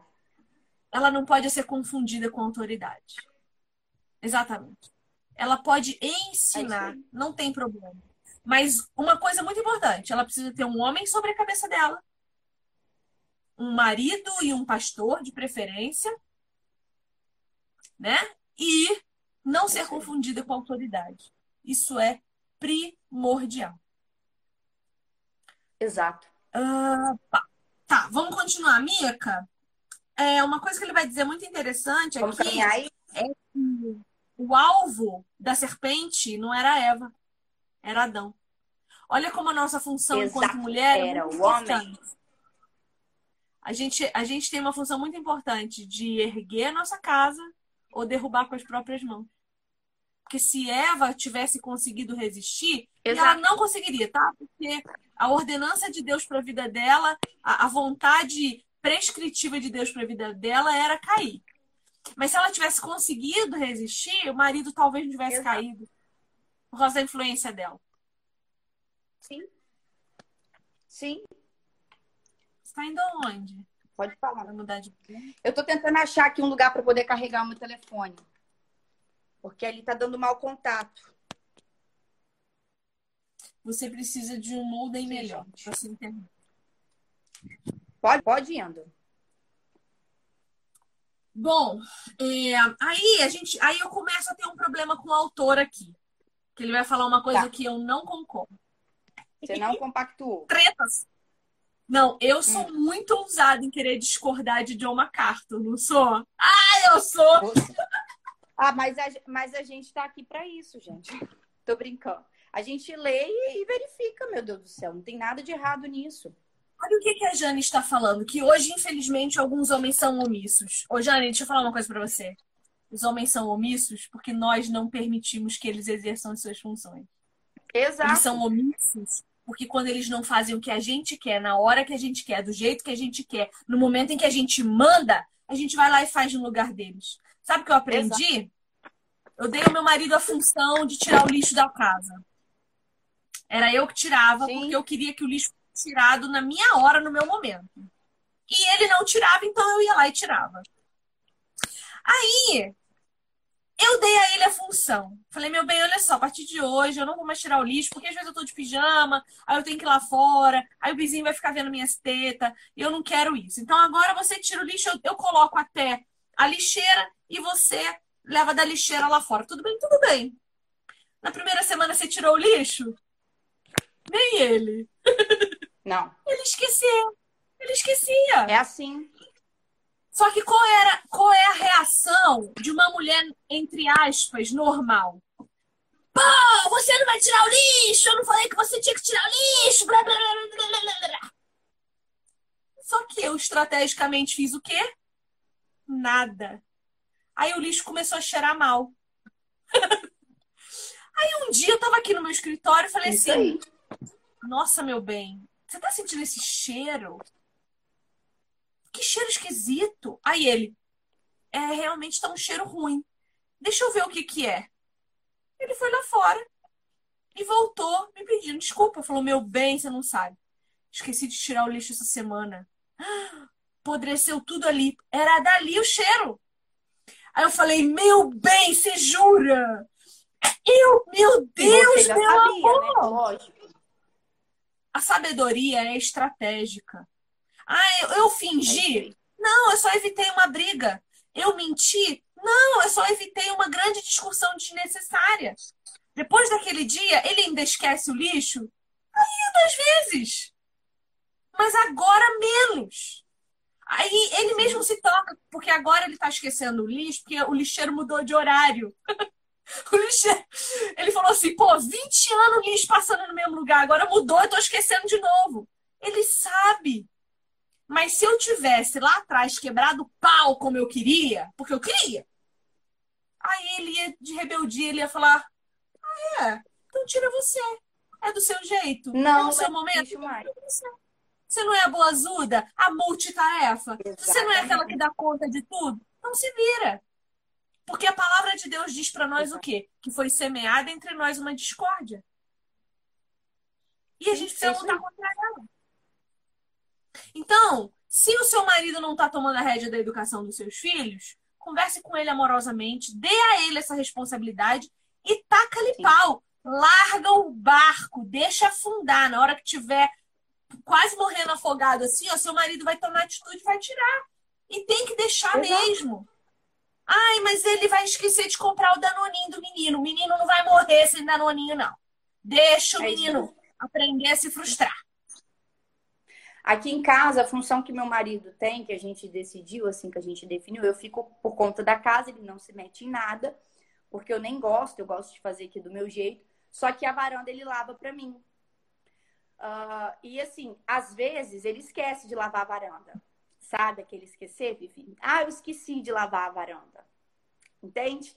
Só que aí eu vou e chego e brigo com ele, jogo na cara dele. Porque você me deixa lavar a varanda e. Não.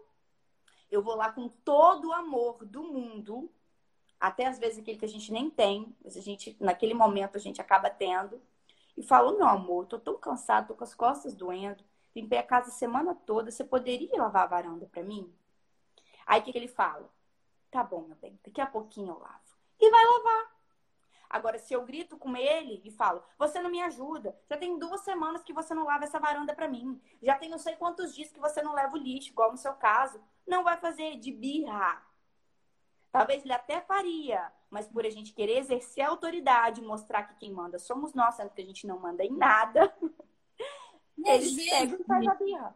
Às vezes o marido não sabe fazer. Por exemplo, meu marido me ajuda a lavar o gatil. Eu tenho 21 gatos. Não sei se você sabe disso, mas eu tenho muito gato. Porque eu resgatava bicho de rua. Eu tinha uma não, ONG.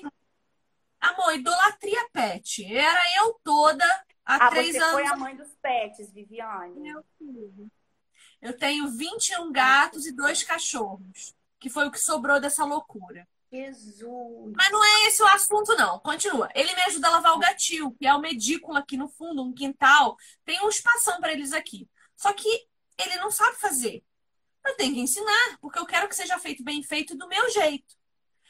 Sim. No começo, minha filha, nossa, era um caos. Eu preferia fazer sozinha, porque mais me atrapalhava do que ajudava. Sim. Agora, nossa, ontem a gente foi limpar lá, eu não sei fazer nada, ele aprendeu. Então, assim, tem que ensinar.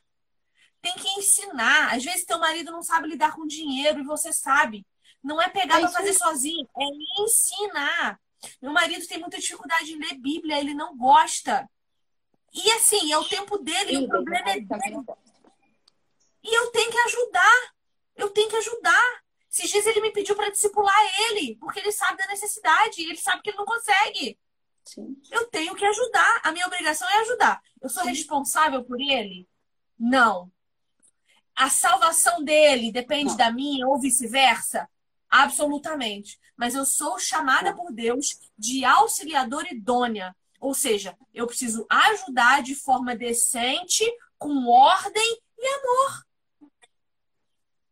Exato. Ai, mas o meu também não gosta de ler a Bíblia. Eu até falei, eu até falei com, eu até falei com você na live passada, o que eu faço, leio a Bíblia para ele. E assim, ó, não é, às vezes não é nem ler literal, falar, meu bem, aprendi um troço aqui. Olha que doido. Davi matou isso o gigante. Entendeu? Compartilhar, isso aí. Esses dias eu voltei do meu esse dia eu voltei do meu grupinho de estudo. Eu estava fazendo um estudo em juízes. E a gente estudou sobre Jefté. Te falei, Jefté. eu te falei. Será que Jefté matou a filha ou não matou a filha? Aí eu cheguei em casa e contei a história pra ele. Falei, meu amor, você não sabe, tá uma treta teológica ferrenha. A gente não sabe se rolou um assassinato lá, um, um, um infanticídio, um, um, uma, um Isso, sei como é que se ele matou, se ele não matou. E aí meu marido falou assim, nossa, tem essas coisas na Bíblia? Tem. É tem tudo na Bíblia. E é isso. Ai, meu, olha, meu marido tá deixando a gente afundar em dívida. Filhona, aguenta o tranco. Uma hora ele cansa de se ferrar. Aguenta o tranco. Casou com ele sabendo quem era. Ah, eu não sabia. Mentira. Lembra lá do namoro. Lembra lá. Sabia. Dá conta agora. As pistas Aguenta. estavam lá. Tá. Continua, continua, continua, continua. Retomando. O que, que eu discordo dele? Vou te dizer. Pode falar.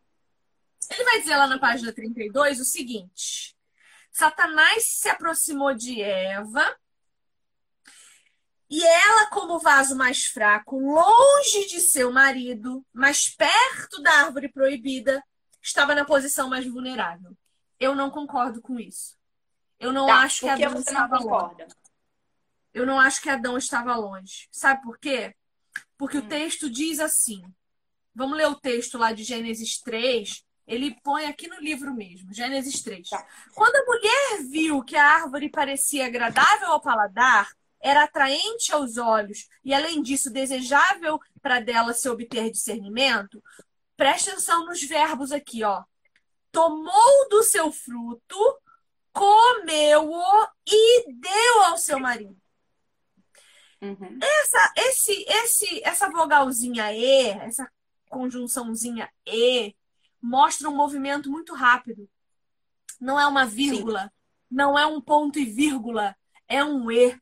Então ela uhum. pega, come e dá. Ele estava ali. Ele estava do lado dela. E uma uhum. outra coisa que ele não menciona aqui, e que, pelo que eu entendi, ele não crê como eu.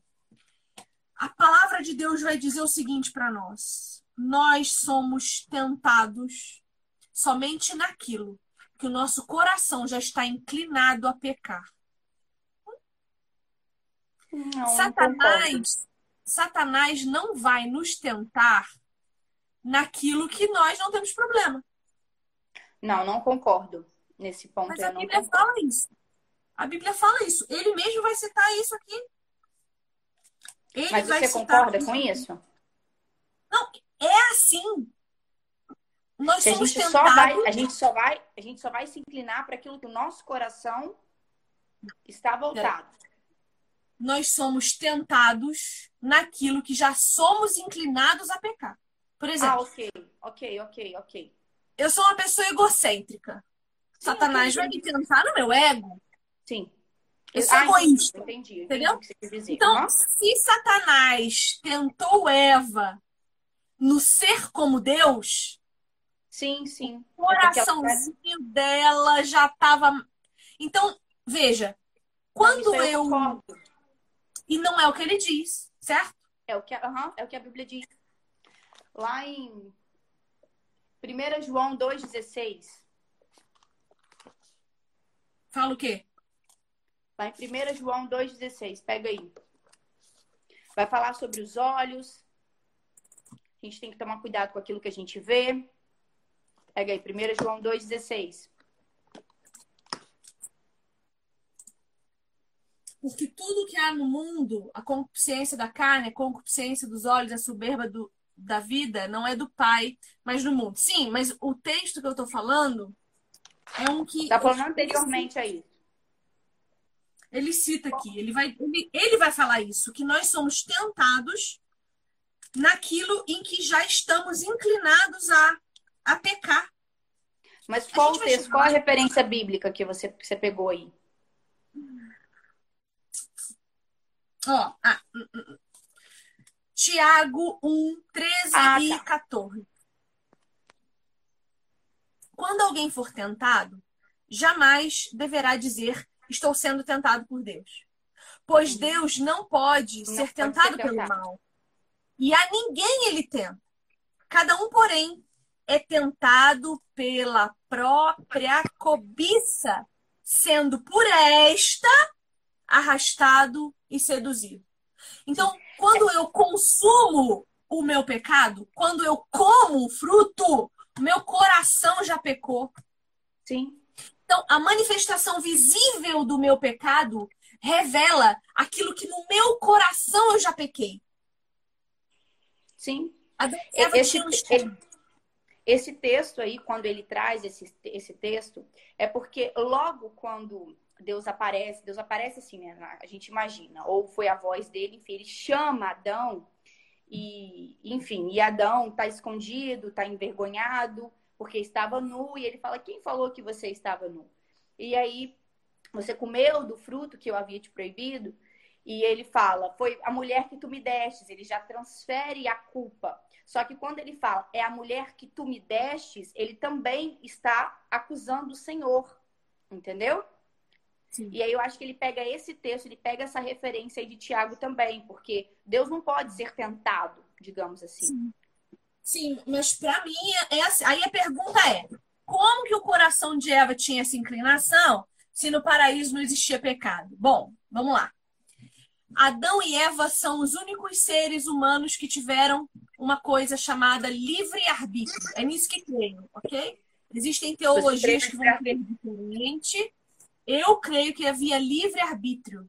Foi Deus que criou todos os nossos sentimentos. Ele criou o medo, ele criou a raiva, ele criou a angústia, ele criou a alegria, ele, ele criou a felicidade, ele criou o amor, ele criou tudo e colocou em nós. Ok. E deu para nós a liberdade de dominar ou não esses sentimentos. Então, quando Satanás se apresenta, primeira coisa que para mim é estranha. Só três pessoas falavam no jardim: Adão, Eva e Deus. Como que uma serpente aparece do nada falando e Eva nem se pergunta como? Em Era momento nenhum ela vira pro marido e fala assim: Marido, tem um bicho falando comigo. Que é isso? Ela agiu com normalidade, né? Pelo menos o texto passa essa impressão, como se fosse normal. Isso para mim mostra a sua, a sua. Já havia talvez um, um- e aí, perdão, Senhor, se eu estiver falando muita besteira, mas para mim já havia neles problema. Porque ela tomou uma decisão importante sem consultá-lo. Já havia neles alguma coisa acontecendo, entende? Sim, eu consigo compreender. Você acha que esse sentimento, esse sentimento do qual. Porque a serpente primeiro causa a dúvida. O autor também fala sobre isso causa dúvida no coração dela, porque já que estava se direcionando a palavra a ela. Só que aí você falou isso, agora eu pensei. Então, por que se, se, tá? Suposição, estamos fazendo suposições aqui. Se Adão estava perto dela, por que ele não tentou ao homem e foi tentar logo a mulher? Se ele estava próximo. É uma dúvida, ok? Ok? Vamos lá. Mas tá. Vamos lá, prosseguindo. Mas em relação a, a Satanás, que eu acredito que foi Satanás que, que veio falando através da serpente, tal com Eva, é o que eu acredito. Ele primeiro coloca uma dúvida no coração dela. Você sabe disso? Porque fala assim, Deus falou mesmo que se vocês comessem. A dúvida é sobre a palavra proferida de Deus. Sim, a sim, dúvida sim. é pela palavra. Mas a gente não sabe se já no coração dela não havia uma dúvida assim. Exato, é aí que tá. Para ele falar essa dúvida, para ela ser tentada nisso, é o que eu tô seguindo o seu raciocínio. Talvez a dúvida já existia. Você consegue compreender? Parece que quando alguém fala, aquilo é como se fosse testificado. Então, realmente, porque eu já tinha essa dúvida, eu já pensava sobre isso, e essa serpente está falando tal coisa, bom, há de se duvidar realmente da palavra de Deus. Consegue compreender? O que você está falando é muito importante para justificar também o que eu creio de já tá acontecendo ali algum problema entre o casal. Porque assim, ó, é, já devia estar tá acontecendo alguma coisa, porque assim, Adão e Eva eles tinham autonomia para pecar ou não. E como eles tinham uma comunhão muito forte com Deus todas as tardes, eles se mantinham em santidade. Uhum. Sim. Então, eles decidiram não pecar. Até que Satanás se apresenta. E quando Satanás se apresenta, para mim, é, é, traz à tona coisas que já, já estavam acontecendo de errado. O afastamento entre o casal, a omissão de Adão. Porque talvez Adão resolveu que não estava bom o governo. E aí abriu mão. E deixou Eva dominar. Mas por que você acha que a serpente tentou Eva e não Adão? Se, se por exemplo, na sua concepção, ele estava próximo. Por que, então, que a palavra foi isso é simbólico. e não a ele? Isso, para mim, é mais, é mais simbólico do que tudo. Porque a Bíblia diz: a mulher sábia edifica sua casa e com as mãos a derruba certo? Uhum. Então, quando e nós, e nós somos o vaso mais frágil no sentido de que quando quebramos, levamos conosco o, o outro. Uhum. Teu marido Sim. quando estiver chorando, ele fica bem? Não. Teu marido quando estiver triste, ele tem sossego? Não. Então, além da vontade decretiva de Deus, de que pecariam, de que comeriam do fruto, né? Porque tudo é sobre Jesus, tudo é para apontar para ele. Então a queda Sim. da humanidade é para é a humanidade cai para que a cruz se erga, né? Então, é, além disso, aí a gente está conjecturando, porque o texto não diz, né? Eu, eu acredito que já havia alguma coisa acontecendo entre o casal e Adão não fala nada porque ele deu para Eva essa autonomia. No caso, então, você acredita que tudo estava suscetível para Satanás ir lá e aproveitar daquele momento para tentá-la? Satanás é servo do Senhor. Sim, eu sei que ele é só o, um cachorro na coleira, como diz alguns, né? Então você acredita que aquilo ali era suscetível? Estava suscetível. O campo estava. Vamos, vamos colocar que eles estavam numa DR, deram uma DR ali e porque como, porque como eu te falei. O momento e foi. Satanás só ia chegar perto se soubesse que tinha onde atacar. Não, sim. Então eu acredito que a inclinação do coração da Eva já estava, puxa vida, por que, que Deus vai embora todo fim de tarde e eu tenho que ficar aqui com esse homem? Sabe assim? Tô viajando, tá? Porque a Bíblia não é clara. Mas, pô, Deus, onde você tá indo que eu não posso ir também? Pô, que... Ah, mas tá muito chato isso aqui. Tem nada para fazer? Tem nada melhor para eu fazer aqui, não? Sabe? Então, assim, Compreendo. creio que aconteceu porque Deus decretou que aconteceria. Mas a gente pode pensar em várias circunstâncias. Porque Sim. o silêncio de Adão comunica muita coisa para nós. A omissão também é uma atitude, né?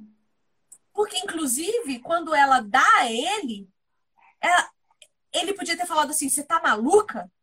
Porque, veja, era um fruto que eles viam sempre. Se alguém te der uma Sim. banana dizendo para você que é uma maçã, você vai comer achando que é uma banana? Não. Então Adão sabia o que ele estava comendo. E Só que aí dizer... o autor, o autor, não sei se você quer que já chega nesse ponto, mas o autor nisso aí, talvez ele, você discorda dele no caso. Porque o John MacArthur, ele vai dizer o seguinte, que Adão pecou consciente. Porque a ordem foi dada a ele. Certo? Sim. A sim. ordem foi dada a ele. Plenamente. Principalmente porque... Eva estava sob a autoridade dele. Principalmente porque ele, ele teve a chance de... que Eva, ela foi enganada pela serpente, entendeu? Ele acha assim, eu tô, a gente está falando no ponto de vista do autor, é, ele acha que Eva foi enganada pela serpente. Até porque a mesma, ela expressa isso. Ela fala, foi a serpente que me enganou. Ela fala Mas Paulo enganada. vai dizer isso. Paulo vai afirmar que Eva foi enganada. É a mesma Sim. coisa que a gente está de frente para o pecado. Eu estou de frente para o pecado, salivando. Eu ser enganada, nós somos todos os dias. Sim. Agora, Adão podia ter dito não. Uhum. Ele podia, porque quem deu a ele foi Eva, não foi o tentador. Foi a mulher dele. Então a responsabilidade estava sobre ele.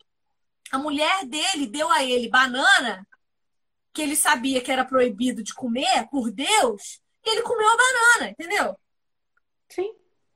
Eva não. Imagina, olha, Satanás, ele é encantador. Eu imagino que ele seja encantador, porque ele é um ser celestial, ok? Sim, também. Então, ele se apresenta como uma serpente, mas eu imagino que a lábia seja extraordinária. Sabe, brilhozinhos encantados? Eu imagino que seja porque ele é uma criatura divina. Ele foi criado por Deus. Então, quando ele se apresenta para Eva, olha, eu posso afirmar você assim com toda tranquilidade, ela não tinha como resistir. Nós não resistiríamos, é o que nós estávamos falando antes mesmo de entrar nesse, nessa, nessa questão da tentação dela. Se pois fosse é. nós, nós não resistiríamos. Ela tinha como resistir? Falo, a primeira coisa que ele faz é colocar a dúvida. Ele não chega já falando para ela comer. Sim. É como, é, pegando o seu raciocínio, é como se ele expressasse em palavras aquilo que já estava no interior dela, no caso. Exato. Entendeu? É como se ele já tivesse sondado, sabe? Como Exatamente. se a dúvida já estivesse no ar e ele só se aproveitou daquilo ali. Sabe quando a gente precisa de uma brecha para puxar um assunto com alguém? E Sim. aí a gente fala exatamente o que a pessoa quer que a gente fale? É mais ou menos isso. Então, eu creio que eles foram sem pecado até o momento em que pecaram. E o que aconteceu ali antes, a gente não tem como saber. Só o dia que a gente sentar com ela. A esse cala aí. Uhum. Então, não tem como saber, mas a gente pode conjecturar. Deus deixa esses enigmas para nós, pra gente se divertir também, né? Sim, é, é agora espero que o pessoal esteja gostando, né? Todo mundo ficou em silêncio aí, a gente conjecturando várias coisas, o pessoal. E assim, mas Mica, olha. É, é complexo, mas é gostoso, é gostoso imaginar. Porque senão fica também uma coisa muito engessada, Vivi.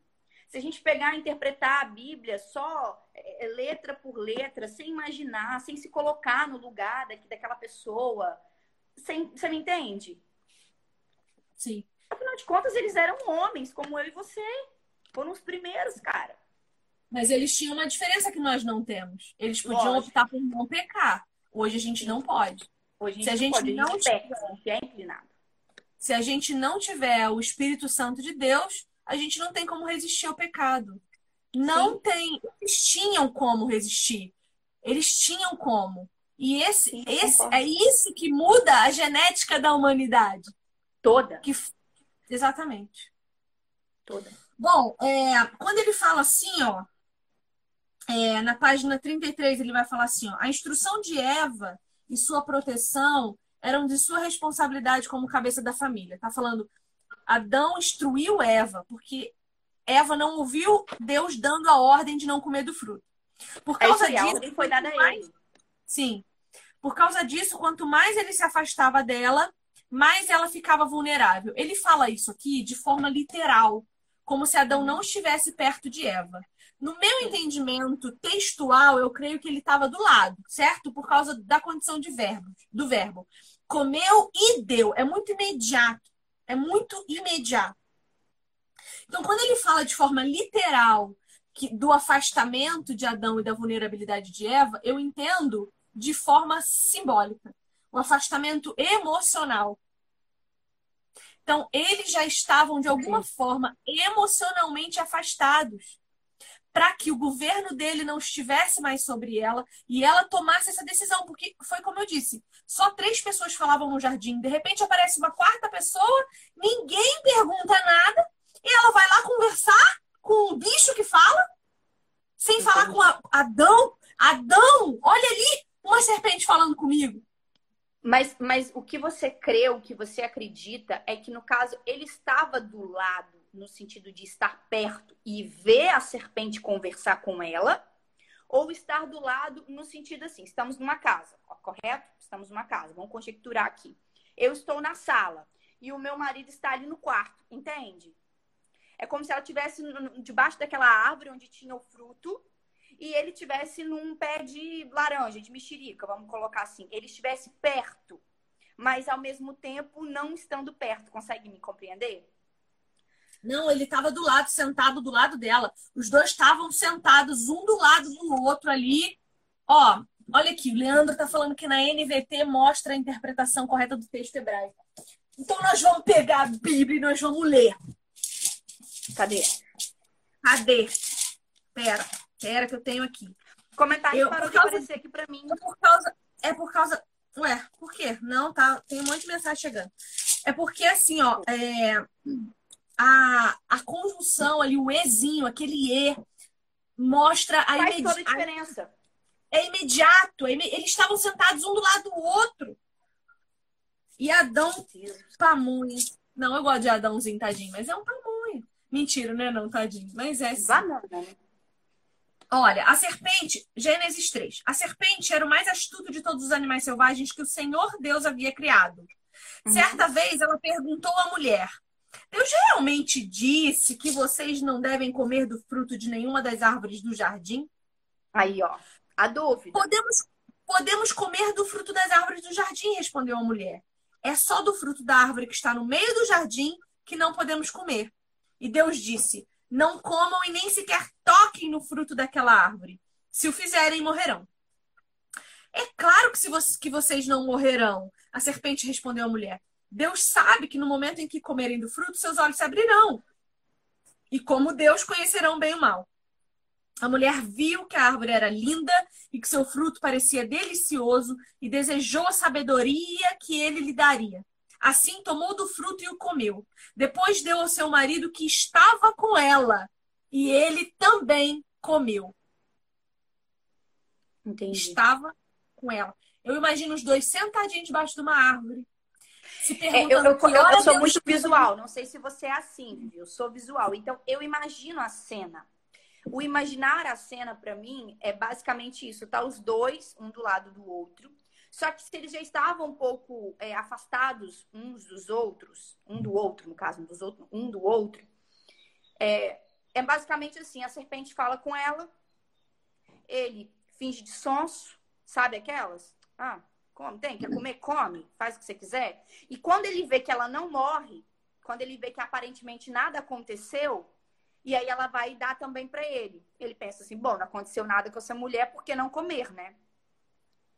Fico eu imaginando que seja isso, então. Não, mas não. O texto, a conjunção É muito rápido. Come e dá. Come e dá. A, a estrutura do texto fala isso. A estrutura, como ela é formada, a frase é formada. Ela come e dá. É imediato. É como você comer uma garfada do seu prato Comeu e, e dar outra para o seu marido. Sim. Ele Sim, foi omisso. E isso mostra para mim um afastamento emocional, que eles já tinham. Por isso a serpente conseguiu seduzir, porque o coração dela já estava inclinado, você entende? Sim.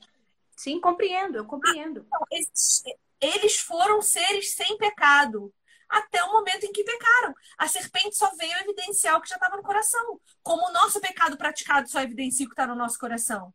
Ninguém acorda hoje, ah, eu vou matar alguém. Não, eu sou uma pessoa que alimento rancor, mas alimento pecado, amargura. Mas o pecado você acredita que é no ato. O pecado é a prática. O ato deles terem comido do fruto. Sim. Deixa eu falar okay, uma coisa para você.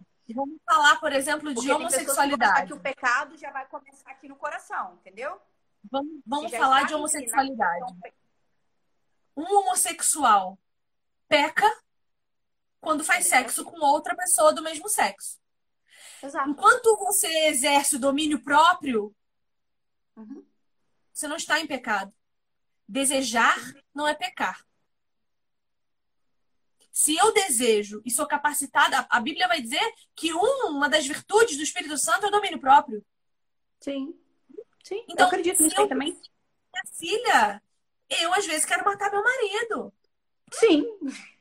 E tá tudo bem se eu não matar. Agora, o que eu preciso tratar é o meu coração. Por que, que eu tô querendo matar meu marido? Uhum. Né? O meu coração está num estado pré-queda, vamos dizer assim. Tá no estado uhum. pré-queda. Como eles estavam, mas eu, basicamente foi Mas isso. eu decidi não pecar, eu decidi não matar meu marido. Eles decidiram pecar. Eles, eles tinham esse livre-arbítrio. Eu hoje decido não matar meu marido porque eu tenho o Espírito Santo de Deus.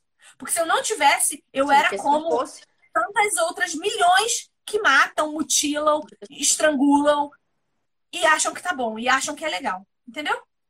Então, esse é o meu entendimento desse texto.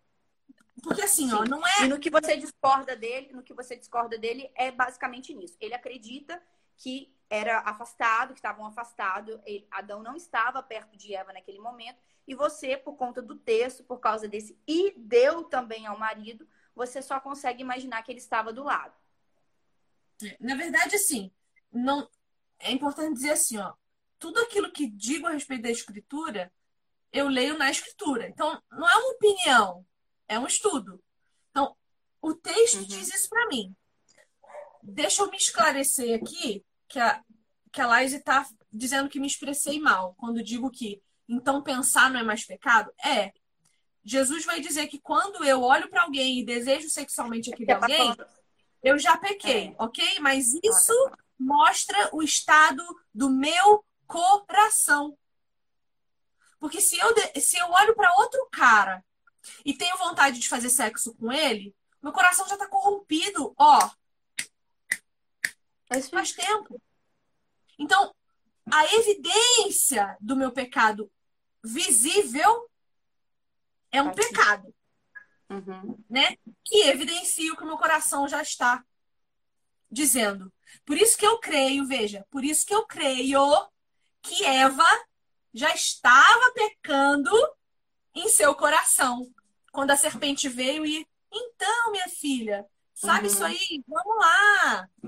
Faz o que você já está querendo. Porque ela já estava uhum. querendo. Então, o, o, se eu saio com outro homem e adultero fisicamente, eu já adulterei no meu coração. Então, o pecado visível, Sim. ele é algo que já está no meu coração. Volto para o caso da homossexualidade eu tenho um desejo latente por outro homem. Eu fui criada para isso? Não, digo, no meu caso, né? Se eu sou homossexual mulher, eu tenho um desejo latente por outra mulher. Deus me criou para ter esse desejo? Não, meu coração está em estado pecaminoso.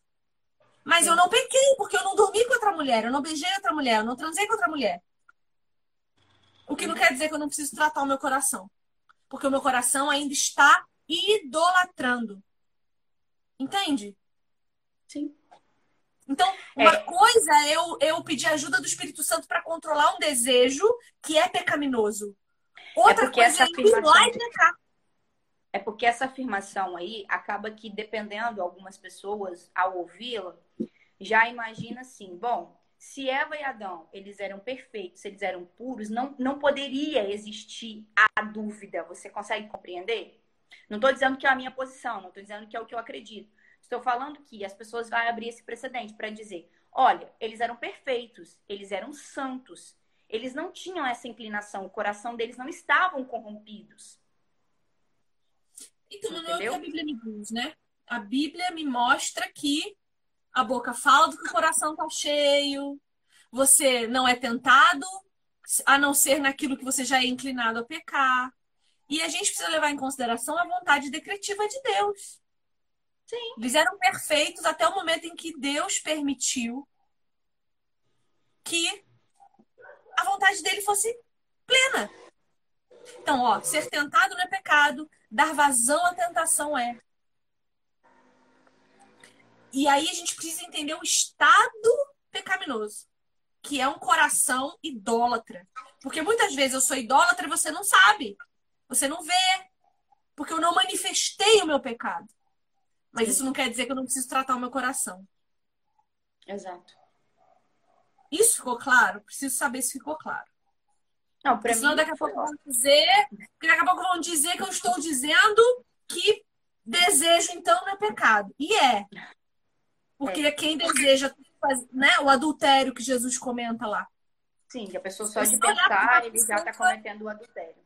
Exatamente, já está cometendo adultério. Por quê? Porque o coração já está inclinado já a tá isso. Corrompido. Já está corrompido. Exato. Ficou claro, então? Então, voltando para nossa primeira mulher extraordinária aqui. Meu Deus! Caso aí, que é Eva. Então, a gente falou sobre essa questão da autoridade ser dada para o homem. Foi ele que recebeu a ordem, passou para a mulher. Falamos sobre essa inclinação que automaticamente ela já tinha, e aí a serpente usou a dúvida, já colocou a dúvida é, pelo menos verbalizou aquela dúvida se ela tinha ou não. A gente vai saber lá no céu quando conversar com ela, mas vamos, vamos é, pegar o que de fato né, a Bíblia fala que aconteceu e colocou essa dúvida. E sobre lá, 1 João 2,16, o autor vai falar sobre esses desejos naturais. Ele vai falar sobre os apetites naturais, que ela vai que a serpente joga para cima dela a sensibilidade estética e a curiosidade intelectual. E lá em 1 João 2,16 manda a gente tomar cuidado com isso, né? Com os nossos olhos, com essa questão da soberba, da notoriedade, quero ser, quero parecer. Para mim, uma das maiores, para mim, uma das para mim a queda do homem foi aí. Quando ele compra, mais que Eva quando comesse do fruto ali, ela foi enganada, mas o intuito dela era o quê? Se parecer como Deus. Ela viu que a fruta era boa para comer, os olhos dela viu a fruta, viu que era boa para comer e já pensou assim, bom, eu vou comer isso aqui, vai ser gostoso, a sensação vai ser prazerosa, aparentemente, e eu vou me parecer como Deus. Consegue compreender? Eu concordo com o autor nesse ponto. E aí ele já leva a gente lá para 1 João 2,16, para a gente tomar cuidado com isso. Porque é assim, como você mesmo falou, quando é, a gente já está com o coração inclinado para determinada situação, quando a gente é tentado, é, é geralmente para coisas que, como diz, é o nosso ponto fraco. Sabe? É, é o eterno descontentamento. Sim. Nós somos sempre descontentes com todas as coisas né? A, a mulher ela já estava porque assim, como a Bíblia o tempo todo diz que é, quem vem a nós é Jesus, o Antigo Testamento aponta para isso, e aí, pastor Leandro, se eu estiver errado, por favor, você me corrija. O, o Antigo Testamento inteiro aponta para isso, que quem visita o homem é sempre Jesus. Então, se a gente olhar para o uhum. jardim, há uma visitação de Deus toda a viração do dia no meu entendimento bíblico, eh, exegético, essa pessoa era Jesus. Deus não vem visitar ninguém como pai, ele vem visitar como filho. Então, quando ela via Jesus, uhum. ela via um homem como ela. Ela já era imagem e semelhança desse Deus. Ela já estava em conformidade, só que descontente. Por algum motivo que hoje ainda nos assola, nós estamos sempre descontentes. E esse descontentamento faz com que a gente olhe para a grama do vizinho, deseje o que o vizinho tem e subjugue as pessoas. Como, eu, como, como assim? Os meus olhos cobiçam. Olha para os mandamentos, a maioria é sobre cobiçar. Todos eles dizem respeito a uma cobiça. Você cobiça Sim. ser mais do que Deus, então você não consegue amar Ele acima de tudo. Você uhum. cobiça o nome de Deus, então você usa em vão. Você cobiça a mulher do próximo, aí você mata, você adultera. Você cobiça a coisa do outro, aí você rouba, rouba você, você furta. Uhum. Então a cobiça né, faz com que você veja aquilo que o outro tem e queira. Exato. O paladar, para mim, representa essa experimentação. Você quer o que o outro tem para experimentar o que ele experimentou e que você acha que é melhor do que o que você experimenta. Uhum. E o intelectual, o entendimento, o conhecimento, faz com que a gente subjugue o outro. Uma das advertências que a Bíblia nos dá é, é julgue o seu irmão superior a você. Por quê? Porque Deus já sabia que nós, for, nós seríamos soberbos, arrogantes. Sim. E sempre, sempre acharíamos que ninguém sabe tanto quanto você. Exato. E olha, confesso a você o meu pecado. Esse é um dos meus pecados. No começo era pior, agora estou um pouquinho melhor. Mas quando eu me converti, recente, né? Faz, foi em 2018. Quando eu me converti, eu achava que eu sabia de tudo e ninguém sabia de nada. Quem era você para vir discutir teologia comigo? Eu sei de tudo. Assim como todo bom novo convertido, né? Que acha que descobriu a roda. É. Só que como eu já era idólatra da intelectualidade, eu sempre fui, para mim, um homem que lê demais, uma mulher muito inteligente. É isso Puts, aí. Pode pisar na minha cabeça que eu acho ok. Sempre fui assim, infelizmente, mas estou sendo tratada. Eu comecei a esnobar pessoas com muito mais experiência de vida que eu, porque falavam errado, porque talvez não tinham conhecimento bíblico que eu já achava que eu tinha. Uhum. Então, é esse pecado da intelectualidade é o subjugo. É você tratar o outro sempre como inferior a você. Sim. Então a serpente começa a olhar para Deus, cobiçando, desejando e uhum. inferiorizando. Sim. E, e, é o que a gente faz até hoje, eu não. Sim. Olha, Deus, se tu não me der, então, olha, vou, vou pedir o divórcio. Olha, se não, não... A gente acha, e a gente acha que nós somos, nós sabemos o que é melhor para nós. Por isso que a gente não permite que Deus faça nada na nossa vida, porque temos o controle sobre ela, certo? Não, porque, não, Micala, mas não é por aqui. Não, não, mas eu acho que é melhor por aqui, porque eu já estudei isso aqui, eu já pesquisei isso aqui, para mim esse caminho é melhor ser trilhado. Não, Micala, mas pelo amor do Espírito Santo, falando, pelo amor de Deus, minha filha, não, não mas eu sei o que eu tô falando, não, eu, eu me basto. Exatamente. É isso aí. Isso é um problema. Tanto que a gente julga Eva até hoje. Uhum. Como se fôssemos melhores do que ela. Sim. Bom, muito bonito o que ele vai dizer na página 37 sobre eles tentarem encobrir a sua vergonha em folhas, né? Que é a nossa tentativa de fazer isso sempre. A religião, a filantropia, a educação, a melhoria pessoal, a autoestima. É sempre Exato. a gente tentando esconder a nossa, a nossa vergonha. vergonha. Bom, Exato. Aqui, página O primeiro 40... ponto que ele vai falar é isso. Logo depois Sim. da queda vem a humilhação. E o, prime... o primeiro ponto é esse: é a vergonha. Sim. E ele faz essa analogia, eu acho muito bacana quando é feita essa analogia deles tentarem se cobrir com coisas que a gente se cobre hoje. Porque hoje a gente se cobre, óbvio, com roupas, até pra gente não ser preso, atentado ao pudor. Mas é, a gente se cobre de outras formas. A gente coloca várias máscaras, que é igual você falou, da filantropia, do ativismo religioso. Vamos trazer para o nosso mundo. Não vamos ficar só no mundo secular, não. Vamos trazer para dentro da igreja. A soberba. Você começa a estudar um pouquinho mais, ó, quer subir no salto, porque eu sei, porque eu faço. Você despreza o irmãozinho que fala que tem experiência com Deus na casa, que quer contar o testemunho. Mas, ah, não, isso é só testemunho. Quem vai acreditar nisso? Que credibilidade teológica tem esse ser para falar isso? Para estar tá pegando o microfone e estar tá falando para nós aqui. Sabemos, claro, que existem heresias, existem pessoas que deturpam totalmente a Bíblia. Sabemos, entendo, compreendo isso. Mas eu não posso desmerecer a minha avó, que me ensinou a fazer o devocional. Com muita dificuldade, ela lê a Bíblia todos os dias. Não posso desmerecer. Porque eu sei que na simplicidade dela, Deus fala com ela. E não é porque estou estudando teologia hoje que sou melhor do que ela em alguma coisa. Deixa eu fazer uma, um apontamento importante sobre isso que você está falando aí, ó. Eu tenho Pode conhecido falar.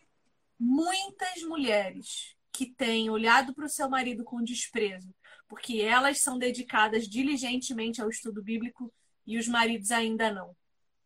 Oh. Eu já passei por isso também. Já tratei meu marido muito mal, porque eu achava que ele não era crente suficiente para mim. Do tipo de falar assim: você não sabe o que, você está falando, vale a Bíblia. Isso é feio. Isso é muito feio. A gente não pode fazer Exato. isso. A gente não pode fazer isso, tá? Bom, ele continua falando sobre liderança, né? Antes de Adão pecar, a liderança dele era perfeita, sábia, amável, doce. Antes de Eva pecar, a submissão dela era um modelo perfeito de mansidão. Aí ele vai falar uma coisa muito bonita, que no momento em que a maldição se dirige a Eva, em Gênesis 3, em particular, ela lida com os dois relacionamentos mais importantes, nos quais a mulher poderia buscar naturalmente a sua maior alegria: seus filhos e seu marido. Então, esses dois relacionamentos são é, afetados por causa da queda. Aí ele vai dizer que é, quando Adão pegou, pecou, todo o seu domínio foi manchado, e não só o domínio sobre sua casa, mas o domínio sobre toda a criação. Olha como a gente está destruindo o nosso planeta. Sim. Isso é muito triste. É, é, o que ele vai falar aqui é que, é que foi que a maldição que começou com Eva, né, que ela comeu do fruto primeiro, e logo depois vem Adão, aí o negócio cai tudo mesmo ela foi dividida em três partes. Foram, na verdade, consequências para os três: para a mulher, para o homem e para a serpente. Só que as três atingem a mulher. As três atingem a mulher. Deixa eu fazer um apontamento rapidinho que você falou assim que a maldição começou quando Eva comeu. Aí tá, deixa eu olhar para o texto. Vamos olhar para o texto de novo. Quando Começa Eva come, quando Eva come, nada acontece. Nada acontece. É quando o homem come. Ela, ela tem tempo de dar a ele. E aí, quando ele come, Isso. é que os olhos se abrem. Isso. Que aí eles se veem que estão, nus, estão envergonhados. É nele, é nele. É porque fui eu que fui infeliz na fala. Me desculpa. Mas foram as três partes, acabam que ela também é prejudicada. Porque quando fala que maldita é a terra por sua causa, como fala com Adão, igual a gente vê a natureza, os animais, mas Eva também está inclusa porque Eva está sob a autoridade de Adão. E Eva também, hoje, nós, algumas mulheres trabalham fora, o trabalho não é algo obrigatório a mulher. A gente sabe disso. Mas também não é fácil. Não é fácil. É penoso. Sim, também. E também na questão dela, que é igual você já trouxe esse apontamento aí, ela ia, ia multiplicar as dores dela no parto. E também é, o relacionamento com o marido que antes era para ser algo natural, a submissão, e que depois do pecado, isso aí, o caldo vai engrossar entre o homem e a mulher. A mulher sempre vai querer lutar para ter autoridade, para ter a liderança em relação ao homem.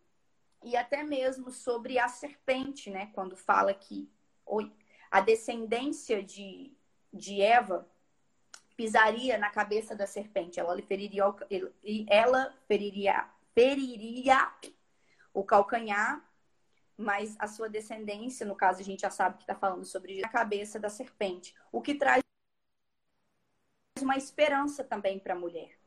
Traz a esperança para a mulher. Sim. Quer continuar? Você quer que eu continue? Bom, eu não vejo mais nada assim de extraordinário para apontar aqui.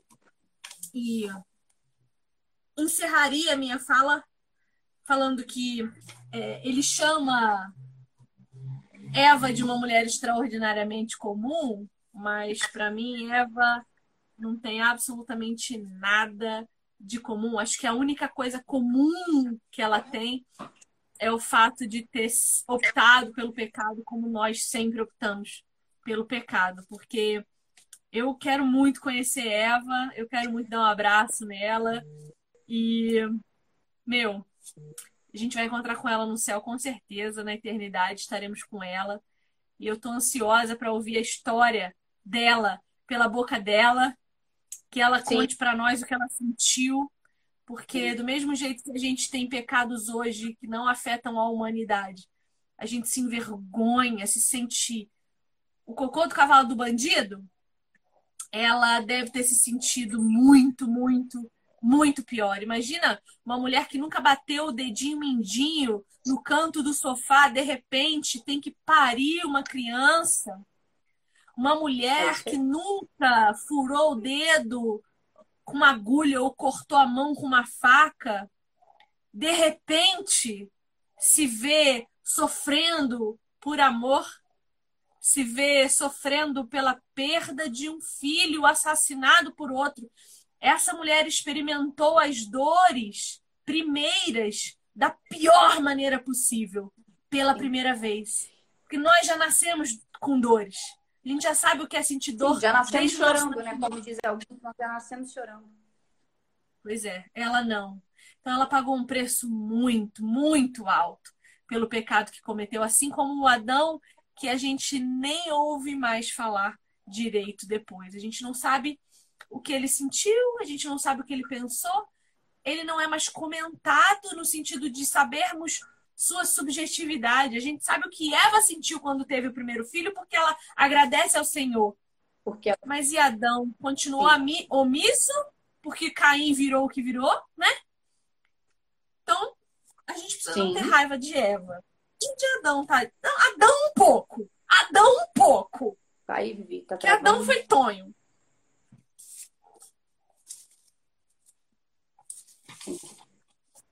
Fechamos? Eu. O que eu. Oi? Pode, pode falar, pode falar. O que eu, o que eu queria finalizar é, estudando essa mulher extraordinária que foi feita com perfeição com a pureza, com a inocência, é que eu acho incrível que ela foi a primeira, a primeira usada para o plano de redenção. Então Deus tinha um propósito. Deus queria que ela ficasse? Lógico que não. Lógico que não. Mas pela descendência dela, Deus usou ela. Deus poderia ter feito outra mulher, Vivi. Deus poderia ter feito. Deus é Deus. Se ele quisesse ter feito, por que não? Ter criado uma outra mulher mas ele fez por ele fez através de Eva. Ele fez por meio dela. Mesmo ela imperfeita, mesmo ela tendo pecado, ele fez por através dela. E algo que eu achei muito importante é que eu fico imaginando, é, não é muito falado, como a gente sabe, a Bíblia se cala de diversas formas. E o depois? Você acha que Adão nunca apontou o dedo na cara dela? Falou, é por sua causa que a gente sofre desse jeito? Como que ficou o relacionamento desse casal? A gente sabe que Abel, Caim e Abel, eles tiveram a criação dos pais, mas de uma forma muito ruim, pelo visto. Porque eu tenho certeza que aquela queda ali, as consequências, para não dizer eternas, que foram eternas né, em nós também, que acabou desaguando em nós, no resto da humanidade, mas eu falo entre eles mesmo como família. Com certeza eles tinham vergonha de se relacionar com Deus. Vamos tentar se colocar um pouquinho. Como que será que foi depois disso? E a vergonha de saber que um dia eles tinham qualidade de vida, eles tinham tempo com Deus, eles tinham intimidade com Deus e aquilo foi cortado. Aquilo acabou por causa do pecado, por causa de uma escolha errada. Aí, ok, Aconteceu o que aconteceu, Caim matou Abel, e aí vem Sete. E eu acredito que ali eles começaram a decidir a fazer diferente. Porque a Bíblia fala, né, que Sete, ele ensinou a sua descendência sobre Deus. Então ele aprendeu isso de alguma forma. Acredito que ele aprendeu isso com seus pais. Então, quando eu olho para essa mulher, eu penso, como você falou, não deve ter sido fácil. Não deve ter sido fácil. Ouvir o julgamento, talvez ouvir dos próprios filhos. Ah, o que a gente sofre hoje é culpa da senhora. Quantas vezes mães dentro de casa não escutam isso? Eu vivo essa vida desgraçada aqui por causa de você. Você que escolheu esse marido que não presta, um pai que não cuida de mim, que me abandonou. A culpa é da senhora. Vivenciamos isso até hoje. Mas graças a Deus, Jesus veio, entrou na história e nos redimiu. Sabe o que eu imagino, Mica? Eu imagino assim, ó. Deus já sabia de todas as coisas, ele sabia que haveria o pecado, a queda, ele já sabia. E aí eu imagino assim, ó. Adão e Eva pecaram. E aí a ira de Deus se acendeu. Eu vou matar. Agora acabou, eu vou aniquilar a humana. Não deu bom, acabou. E aí, minha licença poética diz que Jesus chega perto de Deus e diz: Pai, te acalma, eu vou lá. Deixa eu ir. Deixa eu entregar a minha vida, meu sangue por eles. Eu gosto deles, eles são gente boa. A gente tem passado um tempo junto aí, todo dia no fim de tarde. Eu quero me relacionar com eles, eu quero estar com eles mais um tempo. Eu vou lá, deixa eu ir.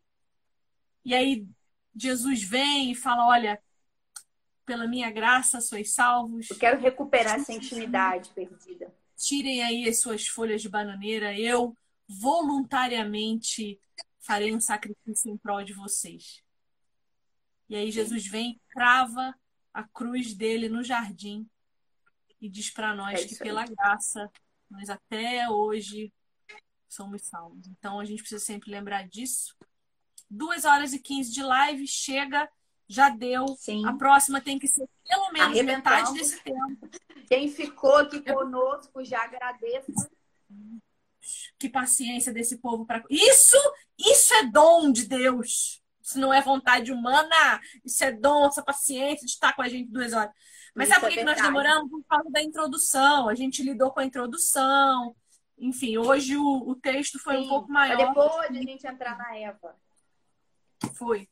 Outra então, coisa, semana gente, que... outra coisa. A pessoa que fala 12 mulheres extraordinariamente comuns. E, de fato, são 12 mulheres que nós vamos tratar. Agora, no caso, 11. Só que tem um capítulo que vai falar sobre duas mulheres, que é Marta e Maria. Então não serão 12 lives, serão 11 lives. Dona Vivi me corrigiu no privado, depois eu falei, realmente. É isso. Mica, é isso, muito obrigada. E ai, é mais tarde vai ter live aqui no canal com o meu professor de teologia sobre hermenêutica e a gente vai falar sobre como Eva nos ensina a não interpretar a Bíblia. Eu não sei o que vai sair daí, porque eu não sei nada desse tema e meu professor é doido mesmo e é isso, tá? Então você hoje está numa live para aprender. Ah, sempre, né, Mica? Sempre. Sempre estou em lives para aprender. Vamos lá, vamos lá, Viviane. Não, mas o do professor, então você está falando assim, não, porque eu não sei nada do assunto. Então, se você não sabe nada do assunto, então hoje basicamente é um entrevistado, né? Um palestrante. É, mas sempre que eu trago Viviane um convidado, sempre que eu trago um convidado, é sempre para eu aprender. É sempre, eu sempre trago porque eu acho que a pessoa tem muito a dizer. É isso aí. Então, é isso aí, meu amor. É isso. Gente, obrigada, obrigada tá? Deus abençoe a de Até semana que vem. Deus abençoe sua Meninas! Deus te abençoe, querida. Povo que ficou até o final, eu não acredito. Vocês são muito guerreiros mesmo. Muito obrigada pelas perguntas mandadas, pelos pelos comentários, pelos. Olha aqui, ó.